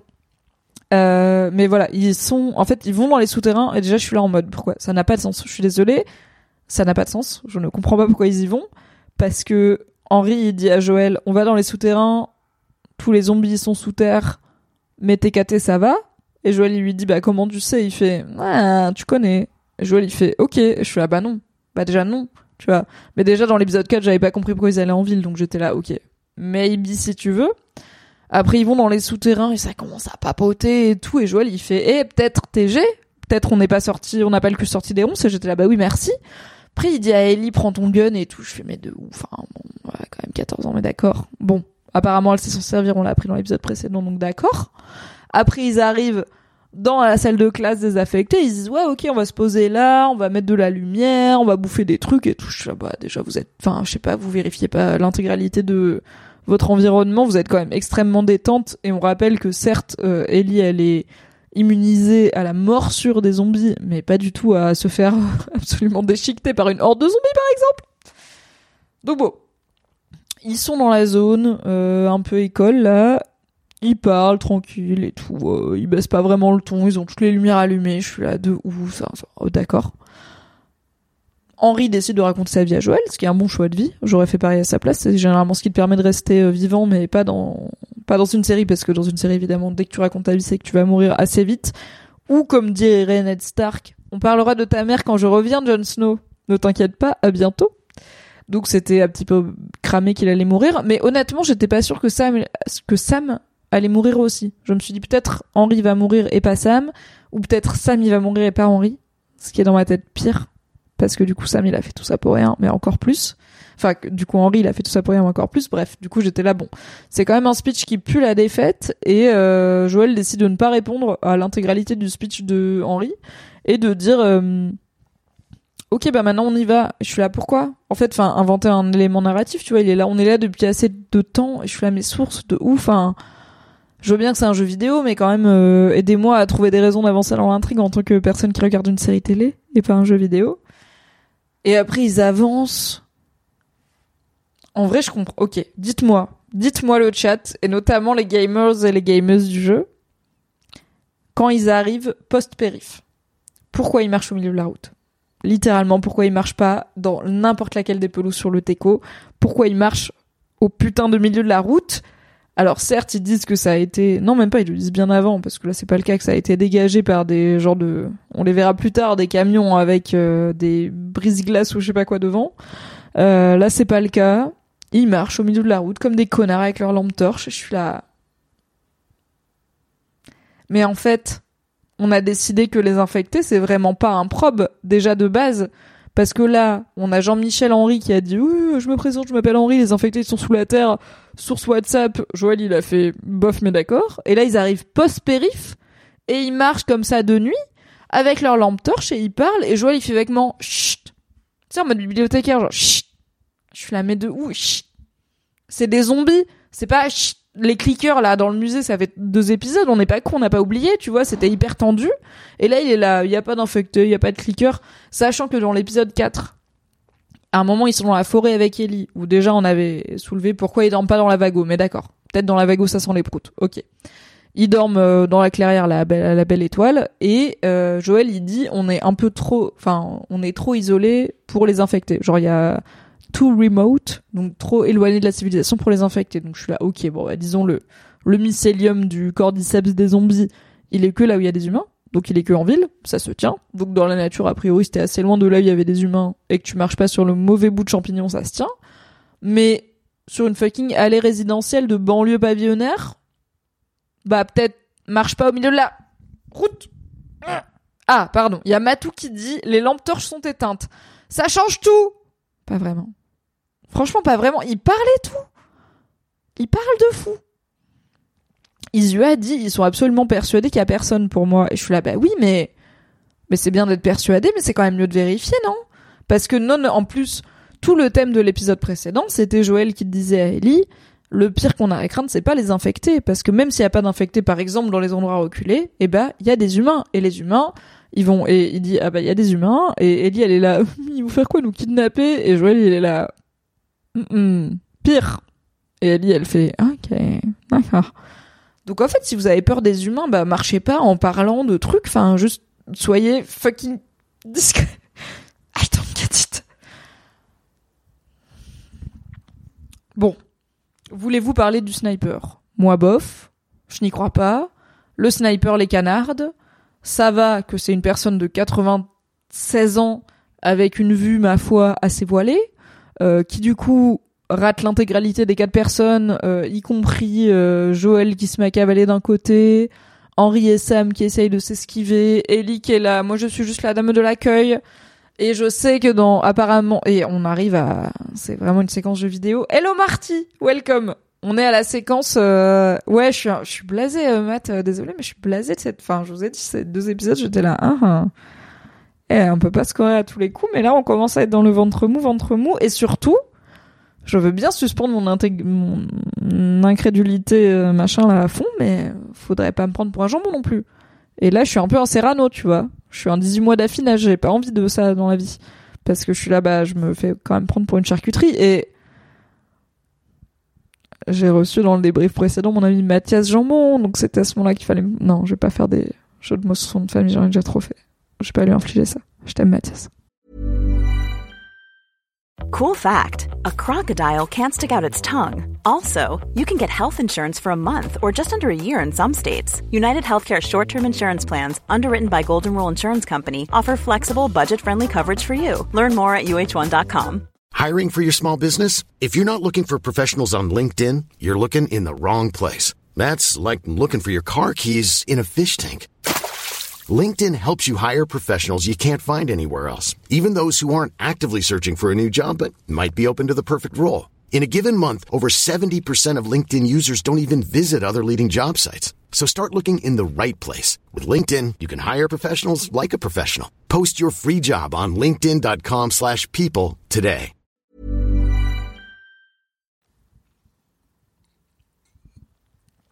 Bref.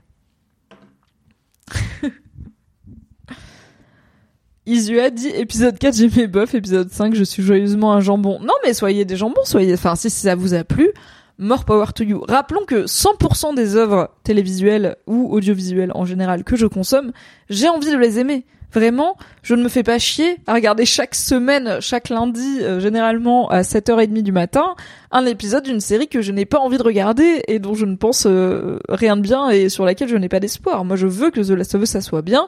J'ai regardé quand même trois saisons et demie de Westworld. J'ai regardé toutes les saisons de Lost avec zéro regret. Je me suis forcé à regarder six épisodes de The Leftovers alors que je ne suis jamais rentré dedans. On a taffé, on sait ce que c'est une série bien mais avec des épisodes pas top, et on sait ce que c'est une série pas bien, avec quelques épisodes qui sauvent le lot. The Last of Us était parti sur une série bien, avec des petits ventres mous. Là, on commence à arriver à alright, on a eu trois épisodes bien. On a deux épisodes bif bof. On va voir euh, la suite, mais on espère qu'on va revenir sur un peu du du bien et dans le débrief précédent, on avait parlé avec Mathias Jambon du fait que c'est un peu intéressant si ton meilleur épisode qui est donc euh, selon Mathias et moi l'épisode 3 sur Bill et Frank, euh, c'est déjà 100% une histoire qui est pas dans le jeu. Sans ça, ça me dérange pas. C'est cool de rajouter des trucs, mais surtout, c'est une histoire qui a rien à voir. Finalement, enfin, tu pourrais raconter cette histoire limite partout. Euh, ça pourrait être euh, un téléfilm d'une heure et demie parce que ce flashback dure euh, plus d'une heure. Ça pourrait être un téléfilm moyen métrage, une heure, une heure dix, sur un couple qui se rencontre, un couple d'hommes qui se rencontrent un peu, voilà, à une période un peu âgée de leur vie et qui tous les opposent, mais l'amour les unit et l'un des deux tombe malade et en fait il meurt à la fin quoi. Parce qu'il n'y a pas besoin d'avoir des zombies pour cette histoire-là. Et d'ailleurs dans cet épisode il n'y a pas de zombies et c'est le meilleur épisode pour l'instant. Ah, Peut-être il y a un épisode où on verra le frère de Joël, Tommy. C'est vrai qu'on l'a toujours pas revu. Et en vrai, j'ai trop hâte de, enfin, j'ai trop hâte de savoir ce qui lui est arrivé. Mais rappelons que j'avais prédit que je suis pas sûr qu'on va le revoir. Donc ne spoilez pas. Mais en vrai, j'ai un peu peur du côté, euh, et en même temps, c'est à la fois très réaliste et très dramatique de, euh, on suit un but pendant tout l'épisode et, enfin, pendant toute la saison. Et quand on arrive, c'est déjà trop tard, quoi. Joël, il va arriver et Tommy sera mort. Et peut-être même il sera mort comme un connard, genre... euh, petite fracture du genou, euh, mort de soif, euh, sur un bout de colline, et il sera là, yes. Bah... La vie est une chaîne et à la fin on meurt, quoi. Donc euh, voilà Fun times ou pas dans The Last of Us? Donc oui, l'aspect jeu vidéo, j'étais pas fan. Est-ce qu'il faut que je lise le chat? Je pense qu'il faut que je lise le chat parce que je vous aime, déjà. Et parce que du coup, je suis pas au top. Ok. C'est bon, j'ai rattrapé le chat. Il y a Hey qui dit ce fichu sniper m'a tué plein de fois dans le jeu. Oui, je sais que dans le jeu, du coup, le sniper dans la tour euh, qui canarde euh, euh, Henry, Sam, Ellie et Joël, euh, apparemment c'est un gros moment à passer et que partir sur la gauche, c'est le bon chemin à prendre. Et Joël, dans la série, part sur la gauche. Ça fait partie des petits clins d'œil à... Dans le jeu, vous savez, vous avez galéré. Je trouve qu'en termes de réel, on commence... Enfin, j'ai pas toujours quelque chose contre les moments où ils font de la réal jeu vidéo, notamment quand ils sont dans les voitures euh, et que, euh, bah, comme dans donc dans l'épisode 1, il y a la fameuse scène où ils essayent de s'échapper de Austin, Texas, euh, au tout début de la pandémie avec euh, Joël, Ellie et Tommy, et où on est dans le pick-up et où euh, ça part en couille, ça tourne mal, l'avion il tombe et tout. Et dans l'épisode 4, euh, quand la voiture de Bill conduite par Joël et Ellie, enfin par Joël avec Ellie sur le siège passager, se fait piéger dans la station-service à Kansas City, c'était très jeu vidéo aussi. Pourquoi pas? Est-ce que c'est la façon la plus intéressante de filmer ces scènes? I don't know. Marty dit ça faisait très The Walking Dead ces deux derniers épisodes. Trois petits points. Oui, je suis un peu d'accord. Et c'est peu un compliment. Mais je vois qu'il y a Cébulo qui dit j'ai bien aimé. On en attend juste beaucoup trop. Le fait de ne pas binger, ça change tout. Alors moi j'adore euh, le rythme hebdo. J'adore le non binge parce que déjà ça me permet de faire des débriefs avec vous toutes les semaines et aussi en fait de réfléchir, de digérer, de d'avoir des gens avec qui parler, d'aller lire Reddit, d'aller écouter des podcasts, etc. Pas de juste en créer euh, et en produire.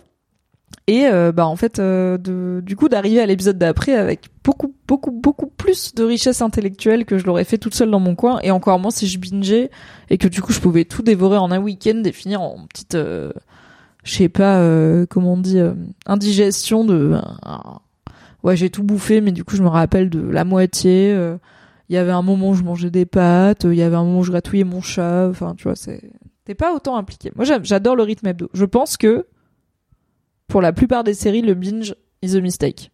Il y a quelques séries seulement qui se prêtent bien au binge, et je ne vais pas les lister ici, car je n'ai pas réfléchi plus loin à cet argument, mais je pense qu'il y a des séries pour qui c'est bien, mais vraiment genre une minorité. Je tiens grâce à Daddy Pedro Pascal, mais c'est ventre mou ou un, dit Marietta. Ouais, c'est un peu ventre mou. Mais Matt dit c'était mon préf celui-là. Ayant joué au jeu, c'était avant que j'étais plutôt blasé, sauf l'épisode 3, donc celui sur Bill et Frank, qui apportait du neuf. Bah là, apparemment, ça apporte euh, du neuf aussi quand même entre la relation et entre, enfin, au niveau de la relation euh, entre Henry et Sam, et notamment de Sam qui est sourd. Est-ce que, du coup, les joueurs et joueuses du jeu, est-ce qu'il y a d'autres euh, différences majeures dans cette... Donc, je sais que les différences majeures entre le jeu vidéo et cet épisode et celui d'avant, c'est dans le jeu vidéo, Sam n'est pas sourd ni muet, Kathleen n'existe pas, donc il n'y a pas de visage pour la rébellion de Kansas City. Du coup, Henry et Sam, c'est juste des gens qui veulent s'évader de Kansas City euh, parce qu'ils sont pris en charge, enfin pris en cible, pardon, euh, par la rébellion, et ils vont mener Joel et Ellie à euh, s'évader de Kansas City, et à ce moment-là, il y a les infectés euh, souterrains qui pop comme dans la série et euh, qui du coup est-ce que dans le jeu vidéo aussi il meurt de Sam et Henry le tue et Joël et Ellie assistent à ça ou est-ce que c'est par exemple le joueur ou la joueuse qui doit tuer Sam ce qui est quand même un peu fun. Est-ce que on doit tenir en joue Henry? Comment ça se passe dans le jeu? Dites-nous SVP Fabi coucou Fabi Fabi dit j'ai bien aimé cet épisode parce qu'on avance, on clôture des histoires comme Kathleen qui m'intéressait bof. Les persos et l'investissement émotionnel étaient cool. Il y a des trous dans la raquette, mais je te trouve dur. Écoute peut-être, peut-être je suis un peu dur. C'est pas, je pas passé un mauvais moment. Ok, j'ai quand même bien aimé regarder cet épisode et j'aime toujours Pedro Pascal et Ellie. Leur duo fonctionne toujours très bien. Henri et Sam, je trouvais vraiment que les acteurs ont fait un super boulot et je me suis, et pour le coup, je- vraiment, je vais pas nier le fait d'avoir réussi à m'attacher émotionnellement à des persos que j'ai vus, je pense, en tout 20 minutes. Ils ont pas vraiment beaucoup de temps de d'écran et encore moins pour euh, poser leurs relations et poser les enjeux. Et je me suis quand même attachée et j'étais hyper triste, même si je l'ai vu venir quand Samil a été mordu. Et j'étais hyper triste quand Henry il se tue parce qu'en plus j'avais pas tous les détails. Genre, je savais que bah on sait que c'est Joël et Ellie, donc euh, de base quand ils rendent des gens, j'avoue que j'ai un peu le prisme de probablement ça va pas durer très longtemps. Mais je les aimais bien ces deux-là et Joël il dit ouais ok peut-être qu'on peut avancer ensemble et j'étais là ok bah peut-être ils vont faire une ville de plus ensemble et après dès qu'il y a le sniper j'ai fait ah non probablement pas Euh, donc j'étais en vrai j'étais impliquée émotionnellement mais en fait tu dis ça clôture un arc dont on s'en fout comme celui de Kathleen et je suis là oui mais d'accord mais cet arc qui dure depuis genre enfin on l'a eu 10 minutes dans l'épisode d'avant ou 20 minutes peut-être j'exagère et 20 minutes dans cet épisode là et en fait c'est un peu trop court paradoxalement, genre, ils arrivent à m'accrocher à une relation euh, émotionnelle en pas grand chose avec Henri et Sam. Je pense que Kathleen, elle a autant ou plus de temps d'écran. Et c'est juste, c'est, pour moi, c'est trop brouillon. Parce que à la fois, ils amènent le fait qu'à Kansas City, Fedra, c'est des nazis. Euh, le peuple s'est soulevé. Il a renversé Fedra, mais aussi un peu torturé, donc le peuple n'est pas si gentil. Euh, Il y a une équipe qui est menée par Kathleen. C'est qui Kathleen? Bah c'est cette meuf-là. était là. Ok, elle a pas du tout une dégaine de meneuse d'homme. Elle est là. Ouais, je suis meneuse d'homme quand même. Tu fais. Ok. C'est une meneuse d'homme. Elle tue des gens. Nani nana, y a pas de souci. Parce que elle cherche Henri et Sam qui ont tué son frère et elle en parle à Perry. Et t'es là, ok, donc il y a Kathleen, il y a Perry, il y a Henri et Sam qui ont tué son frère, machin. Enfin, qui ont livré son frère à Fedra, mais il y a plus Fedra. Après, tu rencontres Henri et Sam, t'es là, ok, eux, c'est Henri et Sam. Et du coup, Henri, il dit, bah, moi, j'ai fait livrer Michael, le frère de Kathleen, à Fedra, mais après, ils ont tué Fedra, et après, ils ont, enfin, d'abord, Fedra a tué Michael, et après, ils ont tué Fedra, et maintenant, ils me cherchent moi, parce que c'est à cause de moi, si Michael, il a été tué par Fedra, et je suis là, eh, mais peut-être let it go.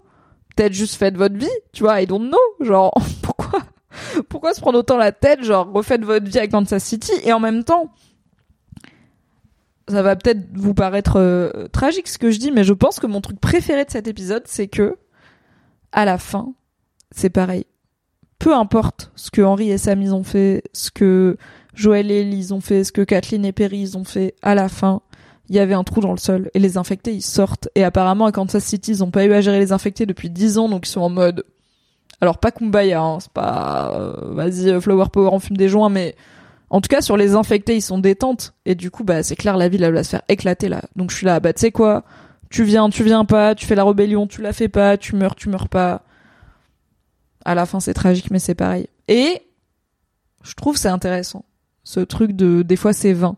Des fois, en fait, mais ça rentre aussi dans, si chaque épisode est un potentiel spin-off, où on voit juste un petit bout d'une autre vie, euh, dans l'invasion de zombies, et bah, cet épisode-là, c'est un petit spin-off qui a une fin qui est... Et à la fin, les zombies ont gagné. Et je suis là, bah c'est nul, heureusement qu'on n'a pas fait une série là-dessus. Et la série est là, bah ouais, je sais, c'est pour ça que je pas fait une série là-dessus, mais c'est cool quand même euh, de vous raconter qu'à la fin, les zombies, des fois, ils gagnent. Et maintenant, on va parler des zombies. Mais avant, je vais lire le chat, parce que vous êtes intéressante et intéressant, passionnant et passionnante, mais aussi, je pense, d'une douceur extrême. Voilà, c'est mon avis sur vous. Je pense que vous sentez un peu le coton propre, le linge frais, et une pointe de fleurs d'oranger. Vous voyez dans Cancel, etc. Euh, dans Harry Potter, euh, il y a une y a une potion, c'est la potion d'amour, euh, et ça te fait, elle a l'odeur des êtres que tu aimes, et du coup c'est un peu un indice euh, pour savoir euh, qui tu aimes. Genre par exemple, Hermione quand elle la renifle, elle a l'odeur un peu de Ron Weasley parce qu'elle a Ron Weasley son amoureux. J'ai toujours trouvé ça hyper chou. Et du coup dans ma tête vous avez l'odeur de coton propre, de linge frais et un petit peu de fleur d'oranger parce que j'aime beaucoup la fleur d'oranger. Voilà. Alors on va remonter à quelque chose de beaucoup moins mignon, hein, euh, qui est qu'est-ce qui se passe dans le jeu vidéo euh, pour Sam et Henry et la fin de cet épisode. Alors, après 5 épisodes de The Last of Us, dit Eden Rakwen, je préfère largement les premiers épisodes de The Walking Dead saison 1. Question d'époque, c'était plus surprenant le côté survival zombie en série. C'est marrant ce côté question d'époque parce que Walking Dead était un peu précurseur dans son temps en termes de série de zombies, Mais le comics existait déjà depuis longtemps. On avait des œuvres au ciné comme 28 jours plus tard, qui est une de mes œuvres de zombies préférées, euh, qui existait déjà depuis un moment. Et du coup, tout s'est nourri mutuellement. Et je pense que le jeu vidéo euh, The Last of Us qui est sorti du coup en 2013 s'est nourri bien évidemment de, The Walking Dead et de ok qu'est-ce qu'on peut faire de différent sur les zombies, qu'est-ce qu'on peut faire pour retravailler ce thème? Et euh, du coup, tout est un, un cercle. Ah, ok, donc dans le jeu vidéo, si j'ai bien compris, Ellie s'endort, Sam l'attaque euh, au réveil. Donc, euh, bah, comme là, elle s'endort et elle se réveille et elle va le. En fait, c'est intéressant parce que dans la série, Ellie, elle se réveille, elle voit Sam de dos et elle l'appelle. Et euh, il répond pas. Et là, elle se dit ah bah oui, je suis con, il est sourd. Et du coup, elle va le secouer. Et là, elle se rend compte que il est champi. Donc ça veut dire qu'il l'a pas entendu. Donc ça veut dire que le champi a pas guéri sa surdité. Et c'est peut-être un détail pour vous, mais pour moi qui aime bien le world building et le lore, ça veut dire beaucoup parce que j'essaye de comprendre qu'est-ce qui fait ce champi sur les gens. Parce que par exemple, la mamie du début du premier épisode, rappelez-vous, la mamie en full Shyamalan, bah elle a quand même pu euh, bien se mettre à cavaler alors qu'elle était en full fauteuil roulant, juste grâce aux champignons euh, par lequel elle a été contaminée quelques heures avant, quoi. Max, grand max 12 heures, je dirais, ou 24 heures à la limite. Mais par contre, le gamin, ça a pas guéri sa surdité. Donc c'est intéressant parce que ça veut dire qu'il y a des trucs contre lesquels les champis ne peuvent rien. Et que ça ne, par contre, ça conforte euh, mon hypothèse de je ne comprends pas pourquoi les infectés sont si durs à tuer dans cet univers parce que vraiment, je suis là, ça commence à casser l'immersion de, je n'arrive pas à comprendre que les gens survivent euh, dans ce monde. Euh, et là, encore moins avec avec l'invasion de zombies souterrains et le blotteur. On va en parler. Euh, mais du coup, j'ai vraiment, je commence à avoir du mal à comprendre que les gens ont survécu à la limite. Donc, a priori, il y a plusieurs stages. Il y a les runners, qui sont les premiers infectés, bah, comme la mamie, ceux qui courent. Il y a les, je sais plus quoi. Il y a les clickers, qui sont, bah, ceux qu'on a vus dans le musée avec la tête champignon, qui sont aveugles mais qui se repèrent au bruit. Et il y a les blotteurs, le gros bonhomme qu'on a vu euh, dans cette euh, dans cet épisode. Et il y en a un, voilà, le deuxième, j'ai oublié ce que c'était. Mais bon, c'est un mythe zombie, quoi. Et je suis là déjà, bon, c'est très jeu vidéo euh, d'avoir des types de zombies. Et aussi, euh, genre, bah, ils sont, genre les clickers, ils sont hyper forts, quoi. Enfin, tu devrais, euh, littéralement, il y a plus du, je, I don't get it, il y a plus d'humanité parce qu'en plus, ce qu'ils expliquent, c'est que, et c'est pour ça qu'à la fin, ils enterrent les corps de Sam et Henry. Et en même temps, ça n'a aucun putain de sens parce qu'ils les enterrent dans la terre où vivent quoi? Les champignons, bref. Euh, ils les enterrent parce que euh, l'idée c'est que les corps peuvent être récupérés et utilisés par euh, le, le mycélium euh, du cordyceps, euh, donc la, en gros le champi wifi, le champifi, on va l'appeler comme ça. Et du coup, le champifi, il peut se connecter, nonobstant une prise Ethernet, à tout corps et en faire désinfecter et donc des nouveaux zombies. Et c'est ça qui se passait à Boston où quand il regardait cette fameuse bande de soleil où il y avait euh, plein de zombies qui roulaient là au soleil euh, et Tess et Ellie euh, parlaient, Tess avait dit à Ellie c'est comme ça qu'il y a de plus en plus d'infectés dans les villes, c'est parce que ils s'en prennent aux cadavres petit à petit quoi. Donc je suis là, ok, bah vous devriez pas vraiment avoir survécu 20 ans, mais d'accord. I get, I guess, ça va marcher.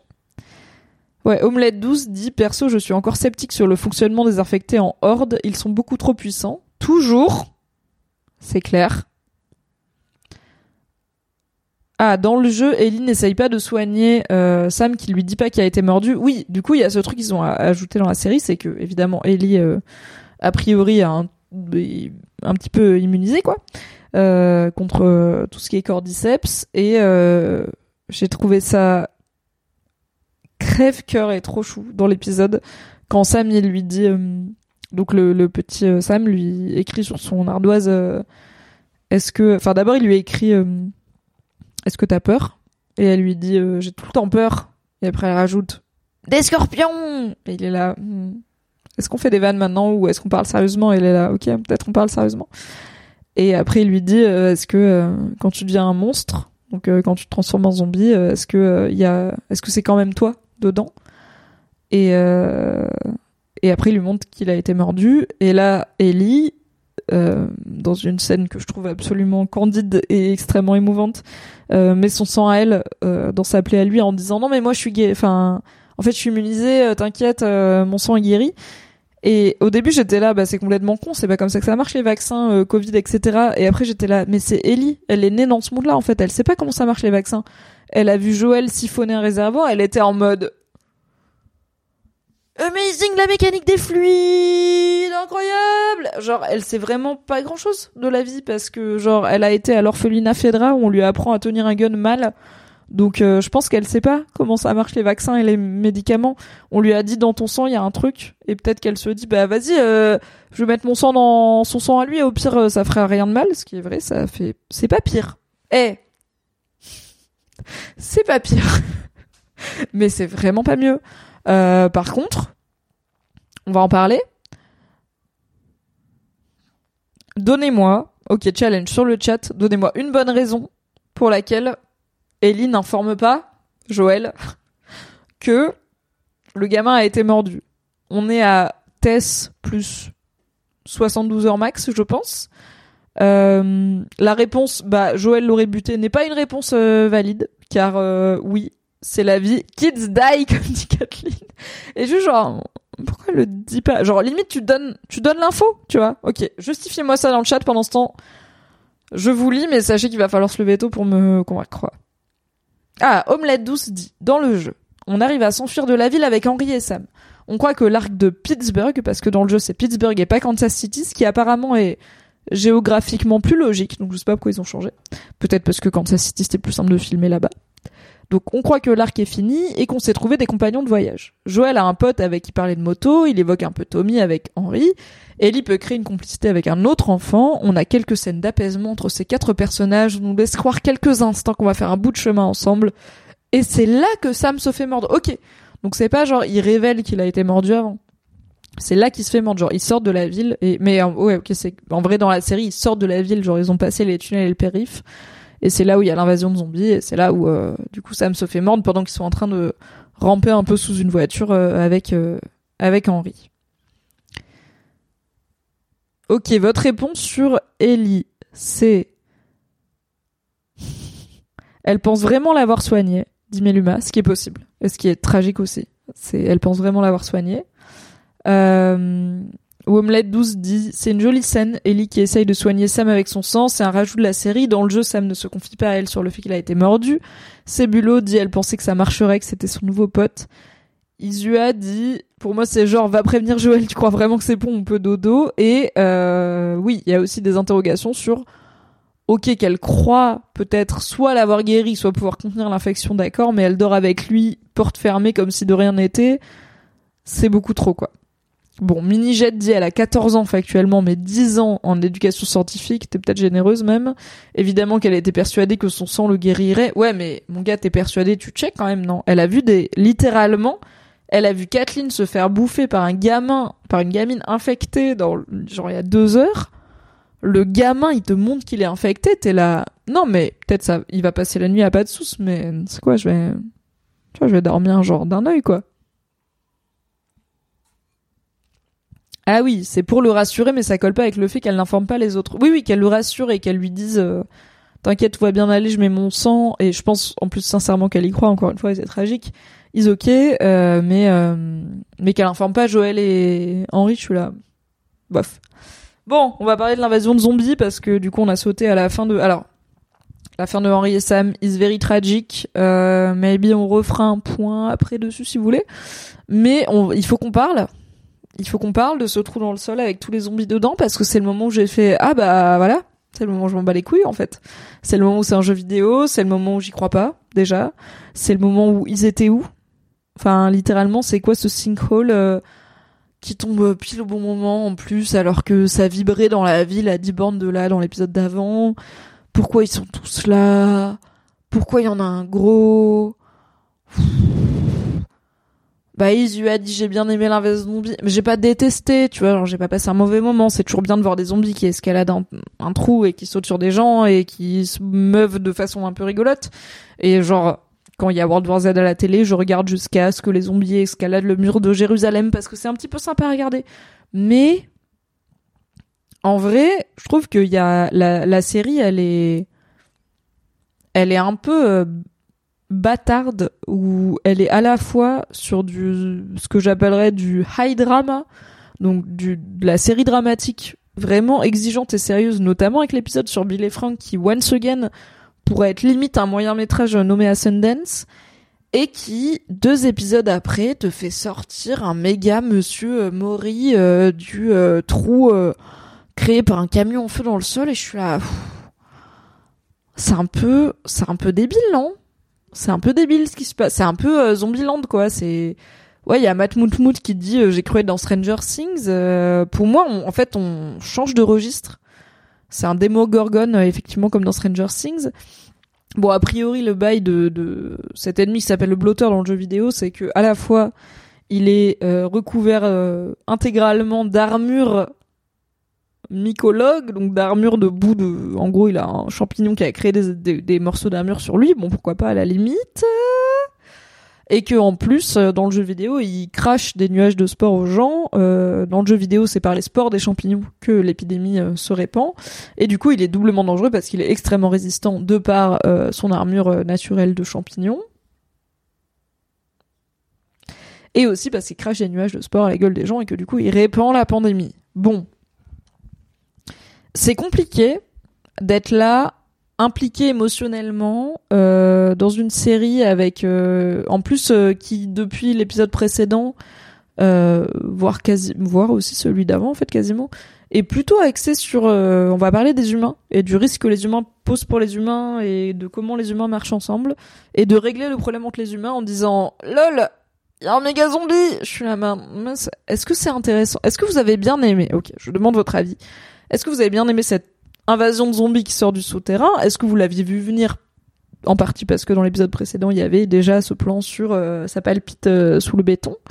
Et euh, qu'est-ce que vous avez pensé notamment de cette nouvelle race de zombies qu'on découvre, qui s'appelle du coup dans le jeu vidéo le blotteur, et qui est beaucoup plus mastoc? Alors, pendant que vous répondez, un point intéressant que j'ai trouvé, c'est que j'ai appris un truc de fou parce que j'écoutais, donc vous le savez, j'écoute euh, des podcasts anglophones euh, de nerd sur toutes euh, les séries que je regarde, et il y a notamment ma podcasteuse pref, Joanna Robinson, qui fait des débriefs de The Last of Us, évidemment et qui a jamais joué aux jeux vidéo.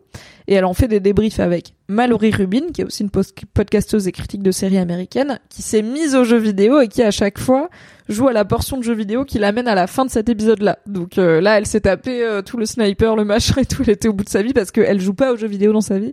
Euh, en général, et encore moins au triple A action-aventure, donc elle est là en mode je vise mal, le blotteur c'était horrible et tout, bref, c'était galère. Et j'ai appris dans ce podcast que, en gros, il y a quelqu'un qui est hyper connu pour faire euh, ce qu'on appelle la motion capture, donc euh, avoir des capteurs sur son corps et euh, réussir à faire des apparences de personnages en 3D dans les films, genre Avatar par exemple. Et euh, qu'il y a un gars qui notamment est connu pour avoir fait SVP la cape de Doctor Strange. Donc Doctor Strange dans le Marvel Cinematic Universe, il a une cape qui vit toute seule et qui se balade et tout. Et moi j'ai toujours cru que c'était genre juste des effets spéciaux, mais non c'est un gars à la base qui s'est baladé avec la cape et après ils ont fait de la mocap sur lui. De la mocap Vous l'avez? Incroyable. Bref. Et apparemment c'est lui qui a fait euh, bah, le qui a beaucoup travaillé sur le design désinfecté dans The Last of Us qui on en avait parlé dans le tout premier épisode je crois dans le tout premier débrief c'est du design euh, latex et costume pour une bonne partie c'est-à-dire que généralement c'est des acteurs avec des costumes et du latex qui jouent un truc et on va l'amplifier grâce aux effets spéciaux. Notamment par exemple bah, dans cet épisode, euh, le deuxième zombie le plus marquant c'est la petite gamine euh, gymnaste acrobate là euh, qui fait des des ponts et des roues en étant bah, plutôt clicker puisqu'elle a le cerveau fendu en deux et qui est absolument terrifiante et qui finit par goumer Kathleen en faisant un saut de l'ange en mode Linkin Park sur scène depuis un genre de petit fronton là. Euh, donc cette gamine, c'est une vraie actrice euh, de 9 de 9 10 ans euh, gymnaste et euh, mais qui, qui a été formée comme plein d'autres et notamment la personne qui joue le gros zombie donc le blotteur par ce gars-là qui est expert en motion capture et qui est notamment qui a fait la cape de Doctor Strange et euh, qui a beaucoup bossé sur les zombies dans The Last of Us. Et Joanna Robinson disait, en gros, en motion capture, le, le, le number one, c'est Andy Serkis qui a notamment fait Gollum et qui a euh, apporté beaucoup de crédibilité au boulot d'être un acteur motion capture pour le cinéma, dans le sens où pendant longtemps c'était décrié parce que du coup t'es pas vraiment un acteur, euh, t'as juste des capteurs, c'est pas toi, c'est pas ta tête qu'on voit à la fin. Je pense que on est plein, hein. on pourrait croiser Andy Serkis demain dans la rue, on le reconnaîtrait pas, mais en vrai c'est Gollum, c'est plein d'autres persos, enfin c'est quelqu'un quoi. Euh, et elle dit en gros dans le milieu de la motion capture, il y a Andy Serkis qui fait Gollum, mais il y a ce gars-là, c'est le deuxième, et là il a fait, euh, il a bossé de fou pour apprendre aux acteurs et aux actrices et aux figurants qui et aux figurantes qui allaient jouer euh, dans The Last of Us comment se mouvoir comme des zombies pris par le cordyceps. Et du coup, bah, ce blotteur, ce gros zombie, c'est un mec en armure de latex et en costume. Et je pense que ça joue dans pour le coup le poids qu'il a et l'impact qu'il a, euh, c'est-à-dire qu'il fait vraiment peur, il a l'air vraiment lourd. Après, est-ce qu'il m'a plu? Bon. Bon. Vous l'avez chez vous, euh, bof. Ok, qu'est-ce que vous dites là-dessus? Rien que le camion qui part à 90 degrés sur la gauche quand le mec se fait snipe, dit Durs, coup de bol, le coup de volant, quand il est mort pour pas rouler sur Ellie quand même. Ouais, Ellie, euh, n'a pas appris à courir en diagonale, visiblement, et à sortir de la route. On est à la fois sur un cliché de fiction, euh, on a beaucoup de vannes sur Icon Stark euh, qui nous viennent en tête, on a aussi des vannes sur Prometheus, et en même temps, je peux entendre qu'une gamine de 14 ans qui est en panique totale et qui est littéralement à se retourner pour essayer de tirer avec son petit flingue sur un énorme camion, elle est pas en train de réfléchir logiquement, donc ok. Bon, Joël de sa tourelle snipe euh, la conductrice, car je crois que c'est une femme du camion, euh, du camion tank qui effectivement se crache dans une maison et ça tombe bien, car sous la maison il y a un trou. Mais Luma dit oui, je l'avais vu venir, c'est sûr, mais je ne suis pas convaincu. J'aurais franchement préféré une horde classique attirée par le bruit. Bah, c'est un peu une horde, non? C'est une horde attirée par le bruit, mais sauf qu'elle vient d'en dessous. Mais moi, j'y crois pas trop quand même. Sylvéric dit on l'a vu venir, mais c'était super cool. Le côté rapide et vénère des infectés était kiffant. La sortie de tous les infectés en mode World War Z vénère, c'était très cool, dit Matt. Ok, vous avez kiffé quand même. Hein. vous avez kiffé un petit peu le petit. Ouh Il grouille là. Quand ça grouille, quand c'est bien modé, on aime bien. Je comprends moi aussi. Bah encore une fois, je regarde World War Z pour tous les zombies sur le mur de Jérusalem et après je dis ah merci pour rien et j'arrête. Le livre World War Z est vraiment très bien. Si vous avez aimé l'épisode 3 de The Last of Us, vous êtes légalement obligé de lire le livre World War Z. C'est pas moi qui fais les règles, c'est euh, la vie. Voilà. Isu a dit c'était prévisible, pas réaliste selon le lore que j'ai compris de la série, ou un peu abusé, mais j'ai kiffé. Ça m'intéresse Isua du coup, qu'est-ce qui faisait que c'était pas réaliste selon le lore? Euh, Moi je comprends pas, entre autres, pourquoi on n'a pas dit aux gens qu'il y avait un zombie géant qui existait et qui était un peu invulnérable, parce que je suis là, bah, maybe c'est bien d'informer les gens. Peut-être qu'ils savaient pas, mais auquel cas, euh, du coup, d'où il sort, j'ai envie de dire. Peut-être que lui comme les zombies de Kansas City, ils ont été repoussés sous la terre pendant longtemps, bah du coup, il a resté vachement plus sous la terre que d'autres champis zombies. Et du coup, lui, il est devenu euh, cette forme finale qu'on croise assez rarement, ce qui, j'imagine, est une forme de justification dans le jeu vidéo. Mais vous savez quoi? Des fois, les justifications jeux vidéo ne font pas des bonnes justifications séries. Je n'y crois pas vraiment. Je vous le raconte et je suis là, oh, je vous bullshit un peu, mais je peux vous bullshit euh, jusqu'à ce que ça tienne, quoi. Omezig dit justement, je me disais que l'invasion soudaine est un reminder que la menace est permanente. Alors, ça j'ai rien contre, et je pense que dans le débrief précédent, on avait prédit, euh, sans trop euh, se mouiller avec Mathias, que ah bah dans l'épisode prochain, ah non, non j'avoue, j'avais fait une prédiction qui s'est révélée fausse, puisque j'avais prédit que les humains allaient se battre contre les humains, donc la troupe de Kathleen contre euh, Joël, Ellie, Henri et Sam, évidemment. Évidemment, ça je n'ai pas de mérite, c'était très clair. mais Pardon. C'est bon. Mais qu'ils allaient se retrouver confrontés à des zombies sortis de sous la terre parce qu'ils avaient oublié qu'ils étaient là, ce qui est pas vraiment faux. Et je pensais que ça allait les obliger à coopérer et à travailler ensemble. Et que Kathleen, elle dise, ok Henri, euh, je t'en veux pas vraiment, je préfère tuer un zombie que te tuer toi. Et elle était là, non.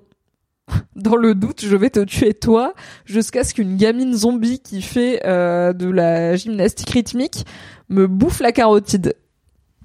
And she did it. écoutez, une femme de conviction, une femme qui sait ce qu'elle veut dans la vie, et elle l'a fait. Bravo elle finalement. Matt dit la petite fille zombie acrobate dans la voiture était chouette. J'avoue le Big Monstre serait peut-être un peu too much dans une série live. Ouais, vous dites quoi sur le Big Monstre là? Moi j'ai pas j'ai pas trop aimé.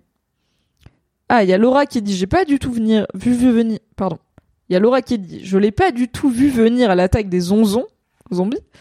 Pour moi, ils allaient être capturés par Kathleen et compagnie. Du coup, quand ils sont arrivés, le stress est parti car c'était sûr qu'ils allaient trouver leur porte de sortie. Ah, c'est vrai qu'on aurait pu avoir un truc. Moi, j'aime bien, j'avoue. Peut-être chelou. J'aime bien dans les trucs de zombies quand il y a des gens qui se disent on peut soit discipliner les zombies, soit en faire des armes.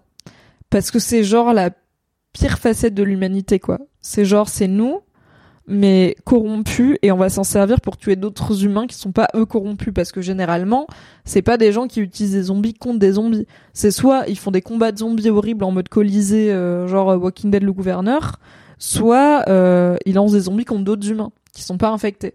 Donc c'est big nono. Et en vrai j'aurais alors j'aurais adoré si euh, il y avait un bail de Kathleen et sa troupe essayent de contrôler les zombies et notamment le gros le gros monsieur là. Euh, et que ça se retourne contre eux. J'aurais trouvé ça en vrai vachement mieux et limite j'aurais bien aimé que Henri, Sam, Joël et Elise n'en savent jamais rien. Eux ils font leur vie, ils sortent de la ville, ils sont là, oh bah ça s'est bien passé. Et en fait nous on sait tout ce qui se passe à Kansas City dans les 48 heures où ils sont barrés de la ville. Est-ce que ça mais embauchez-moi HBO, ça aurait été un ou pas Moi je trouve que ça aurait été un Mais j'aime bien pas savoir, vous voyez, j'aime bien euh... j'aime bien les petits les petites zones d'ombre quoi. Yuleo dit dans le jeu le blotteur, donc le gros gars, est pas invincible non plus, et justement apprendre le battre c'est intéressant, mais là oui on le voit deux secondes et je trouve qu'il apporte pas grand chose à la scène. Alors je sais qu'un des trucs qu'il apporte à la scène, parce que je me suis quand même renseigné, euh, c'est que quand il tue Perry, euh, donc le mec avec les longs cheveux gris et la barbe grise là, euh, qui dit du coup Perry c'est le bras droit de Kathleen, visiblement son bras armé, si je peux me permettre. Et euh, quand il voit arriver le gros blotteur, il lui tire dessus au fusil d'assaut. Euh, et le blotteur, euh, ça fait rien à part qu'il le regarde en mode c'est pour ta gueule, frère. Donc Perry se tourne vers Kathleen et lui dit fuis, je vais le retenir. Kathleen est là, d'accord, je suis déjà partie, j'y vais. Et bah, pendant qu'elle court, on voit Perry se faire attraper par le crâne, par le blotteur et se faire arracher le crâne en deux, décapiter littéralement, ce qui est apparemment le signature move du blotteur dans le jeu vidéo j'entends. Perso, franchement, je vois le blotteur sortir du trou, je suis là, bah j'y crois plus. En fait, j'y crois plus. Je, ça, en fait, ça ne marche pas, je trouve. Vous voyez, dans, prenez dans votre tête le top 5 des films de zombies que vous avez vus. Et je pense que dans ce top 5, il y a peu de fois où il y a différents types de zombies. Et au max, il y en a deux à la limite. Il y a les zombies réguliers et il y a peut-être un type de zombie un peu euh, max, un peu vénère, ou un peu limite peut-être plus faible, plus triste. Il y en a. Il y a le régular zombie et un autre zombie. Là, on a déjà trois types de zombies et ça fait 20 ans. Et c'est juste un champignon entre guillemets à la base. Et je suis là. Ça commence à être difficile d'y croire, en vrai, pour moi. Euh, je ne crois pas euh, à ces différents types de zombies. Et plus ça va, plus quand on m'en amène un, je suis là. Oui, bah ça c'est un truc de jeu vidéo en fait. J'ai pas besoin d'un mini boss dans ma série télé car c'est une série télé. Et en fait, dans les séries télé, il y a pas besoin de mini boss. Il y a besoin d'ennemis, d'obstacles mais pour moi, le mini-boss là-dedans, c'était Kathleen et les révolutionnaires de Kansas City. Et j'ai rien en soi contre le fait que ça se finisse euh, ce combat avec l'arrivée des zombies parce que je trouve que c'est un peu l'ironie dramatique aussi de bah vous, êtes tellement concentré sur essayer de d'éclater euh, Henri et Sam euh, qui finalement pas en tout cas ne représentent plus un danger pour vous et par la traque de Joël et Ellie qui bon pour le coup Joël ils savent qu'ils ont tué quand même trois gars de leur équipe et en vrai, si les rôles étaient inversés et qu'il y avait des gens qui tuaient trois gars de l'équipe de Joël, Joël il serait là, on va leur éclater leur daronne, donc euh, ça va tranquille. Mais j'aurais mieux aimé que ce soit ça l'histoire et que euh, limite, ouais, euh, Joël, Ellie, Henri et Sam s'en sortent ou peut-être sans quelqu'un, peut-être sans Sam, peut-être sans Henri, je sais pas, ça aurait pu être intéressant et se barrent. Et en fait, nous on sait qu'ils vont se faire éclater par des zombies, mais Joël, Ellie, etc. Ils le savent pas parce que encore une fois, eux ils sont sur un chemin, ils avancent quoi ils avancent et ils s'arrêtent jamais. Ils sont sur un genre de tapis roulant jeu vidéo, enfin vidéo ludique de, euh, on a une quête principale et du coup ils veulent pas s'arrêter parce qu'ils vont dans le Wyoming machin. Et euh, je sais pas, je pense qu'il y avait des trucs à. J'ai rien contre la horde de zombies qui vient de sous le sol. Euh, j'ai rien contre le peuple qui se, révolte encore moins. J'aurais préféré le peuple, le peuple qui se révolte et pas de zombies, ça m'aurait plus intéressé, mais ça c'est un goût personnel. Euh, le gros zombie, réserve, réserve euh, personnelle. Oh, vous êtes trop chou. Isua, il dit, je me suis dit que c'était un mec baraqué infecté. Et Sarah Muche dit, ouais, genre The Rock infecté. Bah, apparemment, non. Euh, c'est un type de zombie différent, comme les clickers. Tu vois, les clickers, ils ont la moitié du crâne prise par euh, des formes de, voilà, de, de, de strates euh, de champi. Et du coup, ils sont aveugles parce que ça bouffe tous leurs yeux, mais ils entendent très bien. Parce qu'ils ont des capteurs euh, champi, I guess. Le blotteur, il est tout, le gros là, il est tout, enfin le grand gros, il est tout. En fait, on dirait un peu Groot. On dirait un peu un arbre, mais genre l'écorce de l'arbre, ce serait du champi. Je suis là. Aussi, c'est nul. Enfin, je suis en vrai. Hot take. C'est nul comme design de super méchant champi en tant que. Alors déjà de super méchampi parce que le nom pour un méchant champi c'est un méchampi. Et en tant que champologue, qui est l'autre nom de mycologue, il y a plein de champis incroyables qui existent en termes de design, en termes de couleurs, en termes, par exemple, les champis les plus dangereux, généralement, ils ont des couleurs hyper vives. Tout le monde voit la Manitou-mouche qui a son chapeau rouge avec des points blancs, tu vois. Et bah, du coup, peut-être que les zombies champis les plus dangereux, ils pourraient avoir des designs un peu intéressants. Là, c'est genre, le gars, c'est, je suis désolée, c'est une écorce, quoi. C'est un bonhomme en écorce, et je suis là, bah, pff. Alors c'est sympa d'avoir mis un gars en costume et pas des CGI et pas des pardon et pas des effets spéciaux parce que je pense ça fait quelque chose d'un peu plus physique et d'un peu plus lourd et d'un peu plus impactant mais je trouve que ça change pas le fait que en vrai cet ennemi on s'en bat un peu la race j'ai pas osé finir ma phrase mais en vrai cet ennemi on s'en bat un peu la race non? Voilà je dis les choses ça aurait été chambé un gros zombie champi à manité. Merci Matt Moutmout. Merci de soutenir mon programme pour 2027. La go a réfléchi. Je suis très forte en politique. Il pourrait avoir des tentacules patates partout, sentir les vibrations de l'air, je sais pas, dit Isua. Bon, bah visiblement ils ont le mycélium quand même qui euh, dépasse de plein d'endroits, mais quand ça arrange la caméra, c'est-à-dire euh, bah, le, gros là, euh, le gros on n'avait pas l'impression qu'il en avait beaucoup qui dépassaient. Dans le jeu, il crache des sports. Dans la série, il y a pas de sport pour plein de raisons, notamment on veut pas mettre les gens derrière un masque. Moi, j'ai pas de problème avec le fait qu'il y ait pas de sport, mais en fait, si vous mettez un méga maxi zombie, euh, faut justifier un peu. Et aussi, je pense justifier le fait que les personnages n'en aient pas vu en 20 ans. Mais bon, c'est mon avis. Ok.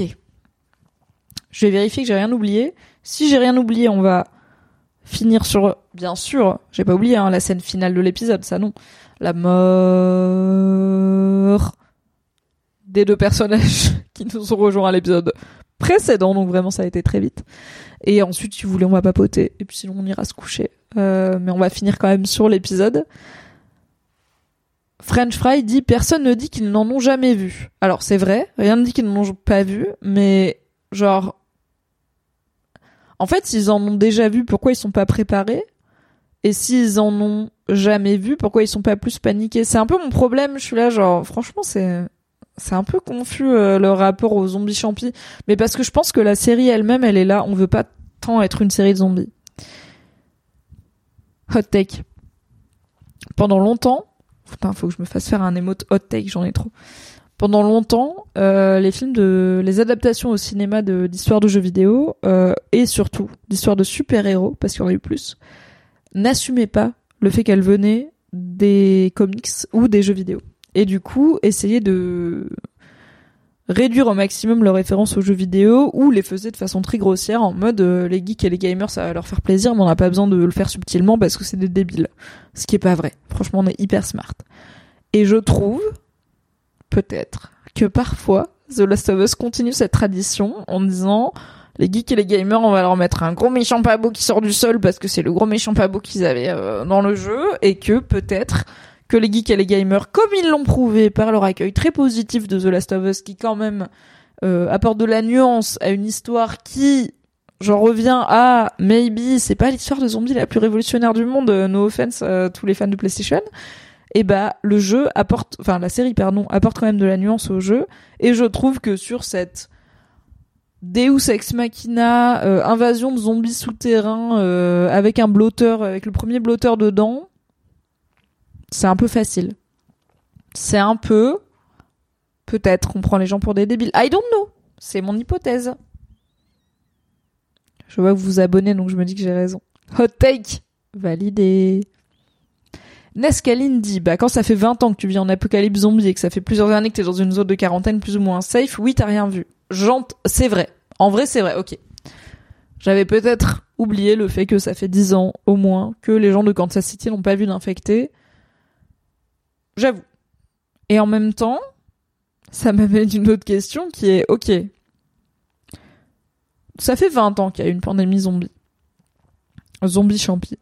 Et il y a 10 ans, euh, Fedra a dit euh, ouais t'inquiète euh, les zombies champions on les a tous mis sous terre et ils sont vachement pas du tout un danger maintenant source TKT frère et après les le reste du monde ils éclatent Fedra parce qu'ils sont là bah, vraiment vous êtes des, fils de chiens donc euh, on va vous éclater et après ils se disent non mais probablement que sur les zombies ils avaient pas raison euh, enfin ils avaient raison probablement qu'ils étaient sincères genre c'est bon ils les ont tous bien enfermés dans les tunnels et rien de il ne peut plus rien nous arriver d'affreux euh, maintenant.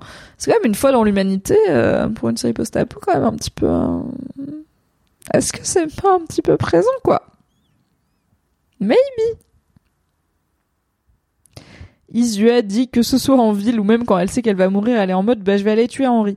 Alors oui, Kathleen, même quand elle sait qu'elle risque sa vie et que Perry d'ailleurs lui a dit fuis et qu'elle est là, oui mais probablement non, euh, bah elle reste sur place pour aller tuer Henry. Euh, mais je, pour moi ça se tient parce que c'est un personnage euh, monomaniaque et très clairement euh, en, enfin traumatisé 4000 qui a un seul but dans la vie. Et c'est, en fait, je pense sincèrement que hum, Kathleen, c'est, vous voyez, quand on voit un chien courir après une voiture et qu'on est là en mode, mais qu'est-ce qu'il va faire s'il l'attrape? Il saura pas quoi en faire. Kathleen, c'est pareil. Euh, elle s'est rebellée contre Fedra pour plein de bonnes raisons. Euh, visiblement, euh, son frère était aussi leader de la rébellion et quand il est mort, elle a un peu pris son flambeau, mais elle, elle est plus vénère que son frère. Elle est plus intransigeante et elle est plus cruelle. Du coup, elle a, pu, elle a pu mener la rébellion à bien en usant de cruauté. Peut-être que son frère aurait pas réussi parce qu'apparemment son frère était hyper sympa et guess what, il est mort. Maybe c'est ça. La leçon de The Last of Us. Euh, donc Kathleen, elle a mené ça, mais elle a pas beaucoup d'autres compétences euh, de euh, management, de gestion, de direction. Donc c'était sûr que ça allait partir en vrille. Et elle aurait pu s'intéresser à, ok, comme ça fait 10 ans que Fedra nous a dit qu'il y a plus de zombies, on va quand même aller check maintenant qu'on a tué tout Fedra parce que peut-être, on va dire, peut-être ils avaient une porte en mode Lost où il faut taper un code euh, toutes les 48 heures et si tu le tapes pas, la porte elle s'ouvre. On sait pas. Peut-être il y a des bails, tu vois. Peut-être faut pas prendre des risques, quoi. Il y a Isua qui dit Kansas City, c'est un exemple d'humains qui ont oublié la menace zombie tellement ils sont des menaces les uns pour les autres. Non, mais ça j'aime bien, tu vois. J'a- J'adore le, en vrai, euh, je m'en moque un peu, mais j'adore le thème de l'humain est loup pour l'homme. Euh, moi, ça me va bien. Juste, on est en 2023, on a vu pas mal de, en 2022, pardon. On a vu, non, pas du tout en 2023.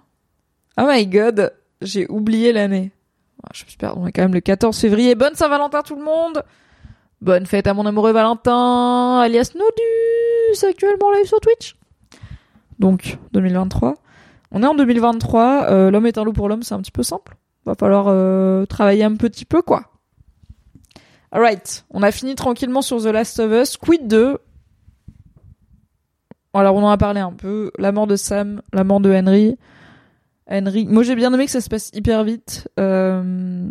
Alors, en fait, fondamentalement j'ai trouvé ça complètement con. Que Ellie elle dise pas à Joël que Sam il est mordu qu'elle lui mette du juste du sang sur lui et qu'elle dise oui ben on va dormir dans la même pièce bien fermée. Qu'est-ce qui pourrait mal se passer?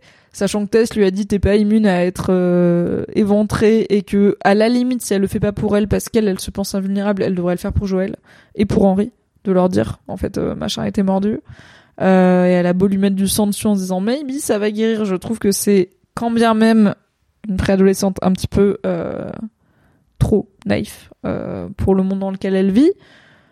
Mais ok, I guess. Et après, j'ai trop aimé que ça se passe très vite. À partir du moment où elle se réveille, t'es là en mode, tu sais, tu vois, tu vois le gamin de dos, t'es là, hmm, il est probablement pas en train de réviser ses tables de multiplication. Elle le réveille, ce qui confirme, once again, que sa surdité n'a pas été guérie. Il lui saute dessus et là c'est Joël et Henri qui se réveillent et qui sont là en mode quoi quoi quoi quoi? Henri il panique il voit Joël essayer de, enfin, prendre un flingue, il est là, non, un, il prend le flingue, il tire dans les pieds de Joël pour lui dire non, un, tu tues pas mon frère. Ok, j'ai fait tout ça pour mon frère. Et après, il se tourne vers son frère et il le flingue parce qu'il est là en mode, c'est quoi, je, euh, tu fais pas ça, mais par contre, moi, je vais juste tuer le truc qui braille là et qui est hyper dangereux et après on parle et il tue le truc qui braille qui est hyper dangereux. Il est là, oh non, c'était mon frère. Et immédiatement, il est là, bah du coup, tout ce que j'ai fait, c'était pour lui les pires choses que j'ai fait dans ma vie et où je me considère littéralement, comme j'ai dit dans l'épisode, comme une mauvaise personne, c'était pour lui. Donc il est plus là. Donc c'est ciao, bye bye.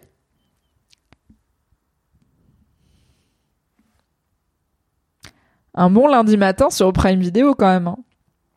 Moi j'ai trouvé ça bien.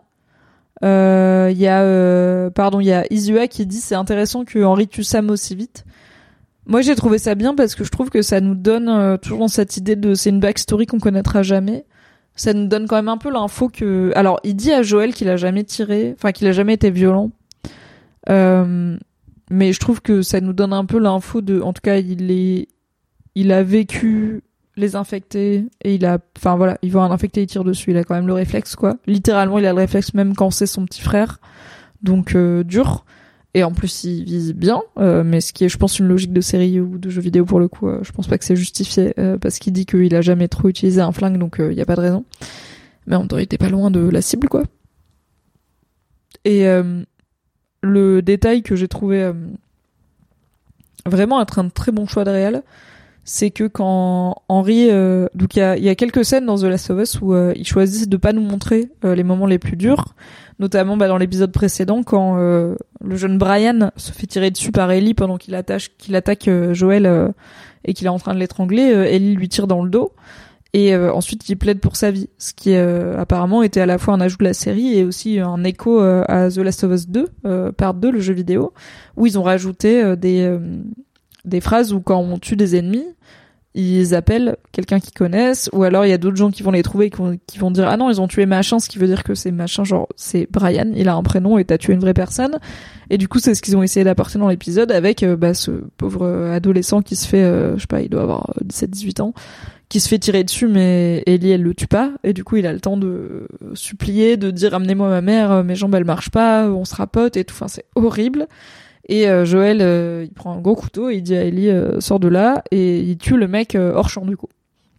Et ça finit par revenir aux oreilles de Kathleen, etc. Je trouvais ça intéressant qu'il tue le mec hors champ. Il y a quelques scènes hyper dures qui ont été hors champ comme ça. Même finalement la mort de Tess, on l'a pas vu. Alors on a vu le bisou horrible, mais on n'a pas vu la mort de Tess. Là on n'a pas la mort de Henry, on a déjà la mort de Sam, c'est compliqué. Et à la place de voir la mort de Henry, on a un plan sur Bella Ramsey, donc en Ellie, qui pousse. Alors, je trouve, euh, c'est pas très marrant, hein, mais je trouve, elle pousse un glapissement d'horreur et de terreur qui est extrêmement réaliste euh, pour une personne, notamment jeune, qui est traumatisée par quelque chose qu'elle voit. Et c'est pas une réaction euh, cinématographique, on va dire, à un, traumatisme ou à une personne qui se suicide. Généralement, on va être plutôt sur un. Alors, pour prendre le gros cliché, on serait sur un cri en mode ah, voilà, hyper aigu. Je vais pas vous le faire. Euh, on aurait pu être euh, sur un sursaut euh, silencieux, on aurait pu être sur je mets la main sur la bouche, je mets la main sur les yeux, on aurait pu être sur un perso qui ferme les yeux. Mais Bella Ramsey en Ellie, elle ferme pas les yeux, elle regarde et elle fait un bruit de gorge, enfin un vrai truc de je en vrai, je suis en mode je sais pas comment en tant qu'actrice t'apprends à faire ça. Je sais pas où tu te formes pour faire ce bruit là.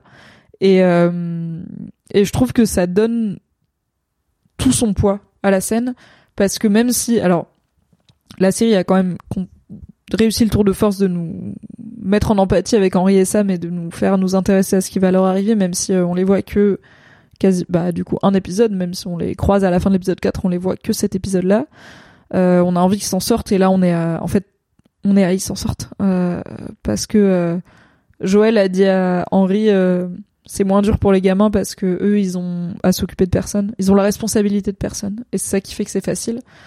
Et Henri dit bah comme euh, les gamins ils sont en train de rigoler du coup euh, j'imagine qu'on s'en tire bien. Et t'es là en mode non hein, probablement pas. Et euh, ce, cette réaction de Ellie qui en plus du coup l'épisode se finit quand même sur Ellie et Joël qui enterrent les corps ce qui est à la fois hyper touchant et hyper absurde vu le setting mais d'accord. Et, Et Ellie qui dit, euh, pour le coup, c'est elle qui fait une Joël, quoi. Elle, euh, elle enterre le corps, elle laisse l'ardoise de Sam et elle met dessus, je suis désolée, I'm sorry, parce qu'elle avait essayé de le sauver. Et que je pense que fondamentalement, elle croyait qu'elle allait le sauver. C'est ça qui est tragique, c'est que je pense que elle s'endort à côté de lui après avoir mis son sang dans sa plaie et elle pense qu'elle l'a guéri parce qu'elle sait pas comment ça marche. Et du coup, c'est horrible. Et elle lui dit, je suis désolée. Et, enfin, elle lui laisse le mot qui dit, je suis désolée. Et elle dit à Joël, vas-y, on y va, quoi. Et, euh, c'est hyper touchant, mais pour moi, c'est, franchement, sur un épisode qui est pour l'instant celui que j'ai le moins aimé de la saison. Euh, il y a quelques petites fulgurances et, euh, cette, ce, cette scène-là, ce bout d'acting de Bella Ramsey, c'est vraiment une fulgurance euh, dans ce qui se passe, quoi. Je vais vous lire sur ce moment. euh, Oh là là La quoi quand fait deux heures, hein, solo. Y a pas de souci. On n'a pas besoin de co-animateur finalement. Cébulo dit j'ai du mal à trouver crédible la réaction de Henri. Est-ce que c'est un réflexe plausible?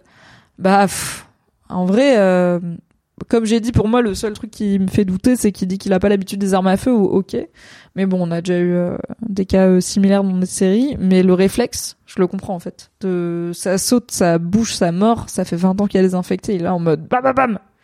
Et je pense que, en plus, enfin, encore une fois, c'est un jeu vidéo. Alors, dans le jeu vidéo, est-ce que c'est au joueur de tuer Sam? Ou est-ce que c'est Henri qui tue Sam? Ou est-ce que c'est au joueur ou à la joueuse de tuer Henri? Ou est-ce que tout ça, c'est une cinématique et on a tué personne? Parce qu'en vrai, je me dis dans le jeu vidéo, des fois, il y a ce qu'on appelle des QTE, c'est des Quick Time Experience, ou euh, donc des moments d'action rapide, où euh, on est censé... En gros, t'as une cinématique, donc un moment où tu joues pas, où il y a juste un- une scène qui se déroule, et à un moment, bah, par exemple, il y a une scène qui se déroule, et là, tu vois... Donc, une scène où tu vois Joël et Henri par exemple euh, parler en cinématique euh, voilà euh, dans leur chambre. Et la porte s'ouvre d'un coup et il y a Sam qui arrive en train de d'essayer de bouffer Ellie.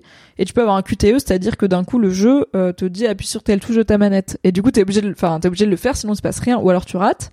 Et du coup tu te retrouves des fois à appuyer sur telle touche de ta manette et à te rendre compte que t'as fait un truc que tu voulais pas faire en tant que joueur ou joueuse. Mais déjà t'as pas trop d'alternatives. Ou alors t'aurais pu attendre mais t'as paniqué parce que le jeu il t'a fait paniquer ça fait partie de la mécanique du jeu vidéo et, euh, et juste t'as fait un truc mais comme j'ai envie de dire dans la vie euh, si on était dans une invasion euh, dans une pandémie zombie et que la porte elle s'ouvre en claquant avec euh, un truc infecté qui court sur un autre truc pas infecté euh, ouais peut-être que juste t'es là en mode bang bang après faut bien viser quoi Omelette dit Je pense qu'Ellie voulait rester éveillée pour surveiller Sam. Il le lui a demandé, sauf qu'elle s'est endormie. Oui, il lui a dit Reste éveillée avec moi parce qu'il avait peur de se transformer en monstre en dormant. Et c'est ce qui s'est passé. Il a été contaminé. Enfin, l'infection s'est répandue en dormant. Donc, euh, par, exemple, Tess, elle avait, elle avait eu le temps de le sentir venir et de prévenir euh, et de prévoir sa mort et de prévenir euh, Joël et Ellie. Euh, là, bah, il s'est endormi ou en tout cas, il a. Ellie était endormie pendant que Sam devenait zombie champi.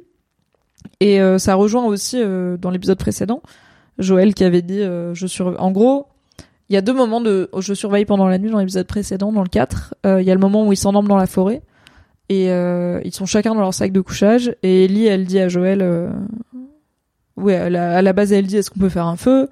Et il dit non on peut pas faire de feu. Elle est là parce que les infectés vont voir la fumée. Et il dit non les infectés sont trop cons c'est du champi.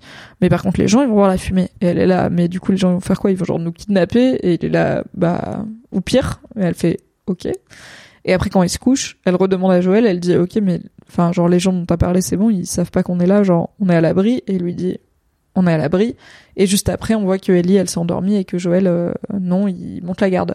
Donc il y a un thème monter la garde et à la toute fin quand ils s'endorment et qu'ils finissent par se faire surprendre par euh, Henri et Sam euh, Joël était censé monter la garde il avait saupoudré rappelez-vous des copeaux de verre sur le sol mais bah il s'est endormi il a roulé pendant son sommeil et il avait son oreille droite qui marche pas bien qui était à l'air libre et du coup il a pas entendu euh, les ennemis arriver. Et du coup, Ellie n'est pas restée réveillée parce que c'est une gamine et que, bah, en soi, il n'y a pas de raison. Enfin, en, soi, c'est aussi le truc, c'est que le gamin, il fait rien tant qu'elle le touche pas parce qu'il est, il est sourd. Et il est sourd même quand il est zombie. Donc il entend pas Ellie bouger, il l'entend pas se réveiller, il l'entend pas dans la pièce d'à côté. Donc en fait, pour lui, tant qu'il voit rien, il se passe rien. Et il la regarde par la fenêtre et il se passe rien. Donc en tant que champi, il est dormant, quoi. Il est là en mode, ok, il se passe rien. Et c'est quand Ellie le touche qu'il est là, ok, let's go. D'accord. Sur le bruit de Ellie, vous dites, euh, son glapissement est hyper réaliste. Ça m'a glacé de fou. C'est vraiment une excellente actrice. Sa réaction est on point, glaçant et génial. C'est pas une formation d'acting, c'est dans les tripes. Matt dit j'aime bien cette fin miroir inversé à celle de l'épisode 2, c'est la mort de Tess et Ellie qui reste sur place ému et Joël qui se casse. Et là c'est Ellie qui se casse et Joël qui reste sur la tombe de Henry et Sam. Elle s'endurcit et Joël s'attendrit. Alors en vrai, Joël avait quand même fait une tombe euh, pour Tess au début, donc Tess elle meurt dans l'épisode, à la fin de l'épisode 2. Au tout début de l'épisode 3, avant qu'on arrive sur Bill et Frank, euh, on voit Joël au bord d'un cours d'eau en train de d'empiler des pierres et a priori c'est un genre de tombe euh, de cairn qui fait pour la mémoire de Tess. Il n'y a pas son corps évidemment. Et en vrai, ça n'a pas de sens de transporter ces deux corps pour les enterrer. Je suis désolée, I love you Henri et Sam, mais ça n'a pas de sens. Vous ne devriez pas être enterrés là.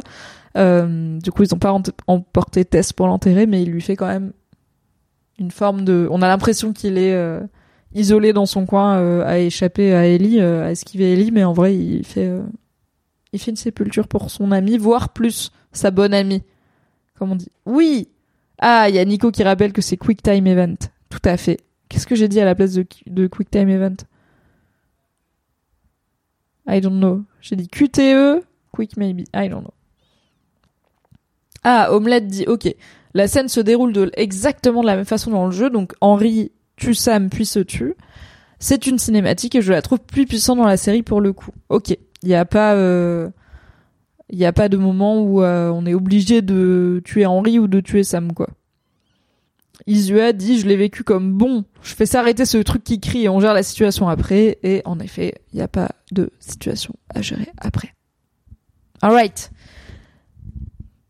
on commence à avoir fait le tour de cet épisode de The Last of Us. Je vais regarder vos questions que vous m'avez envoyées sur Instagram pour voir s'il y en a auxquelles j'ai pas répondu. Euh, pourquoi Sam attend que Ellie se réveille pour l'attaquer? Parce que il est sourd et il ne sait pas qu'elle s'est réveillée avant qu'elle le touche. Pourquoi Ellie reste dormir avec Sam en sachant qu'il est infecté parce qu'elle a un complexe de Jésus et qu'elle pense qu'elle l'a guéri? I guess.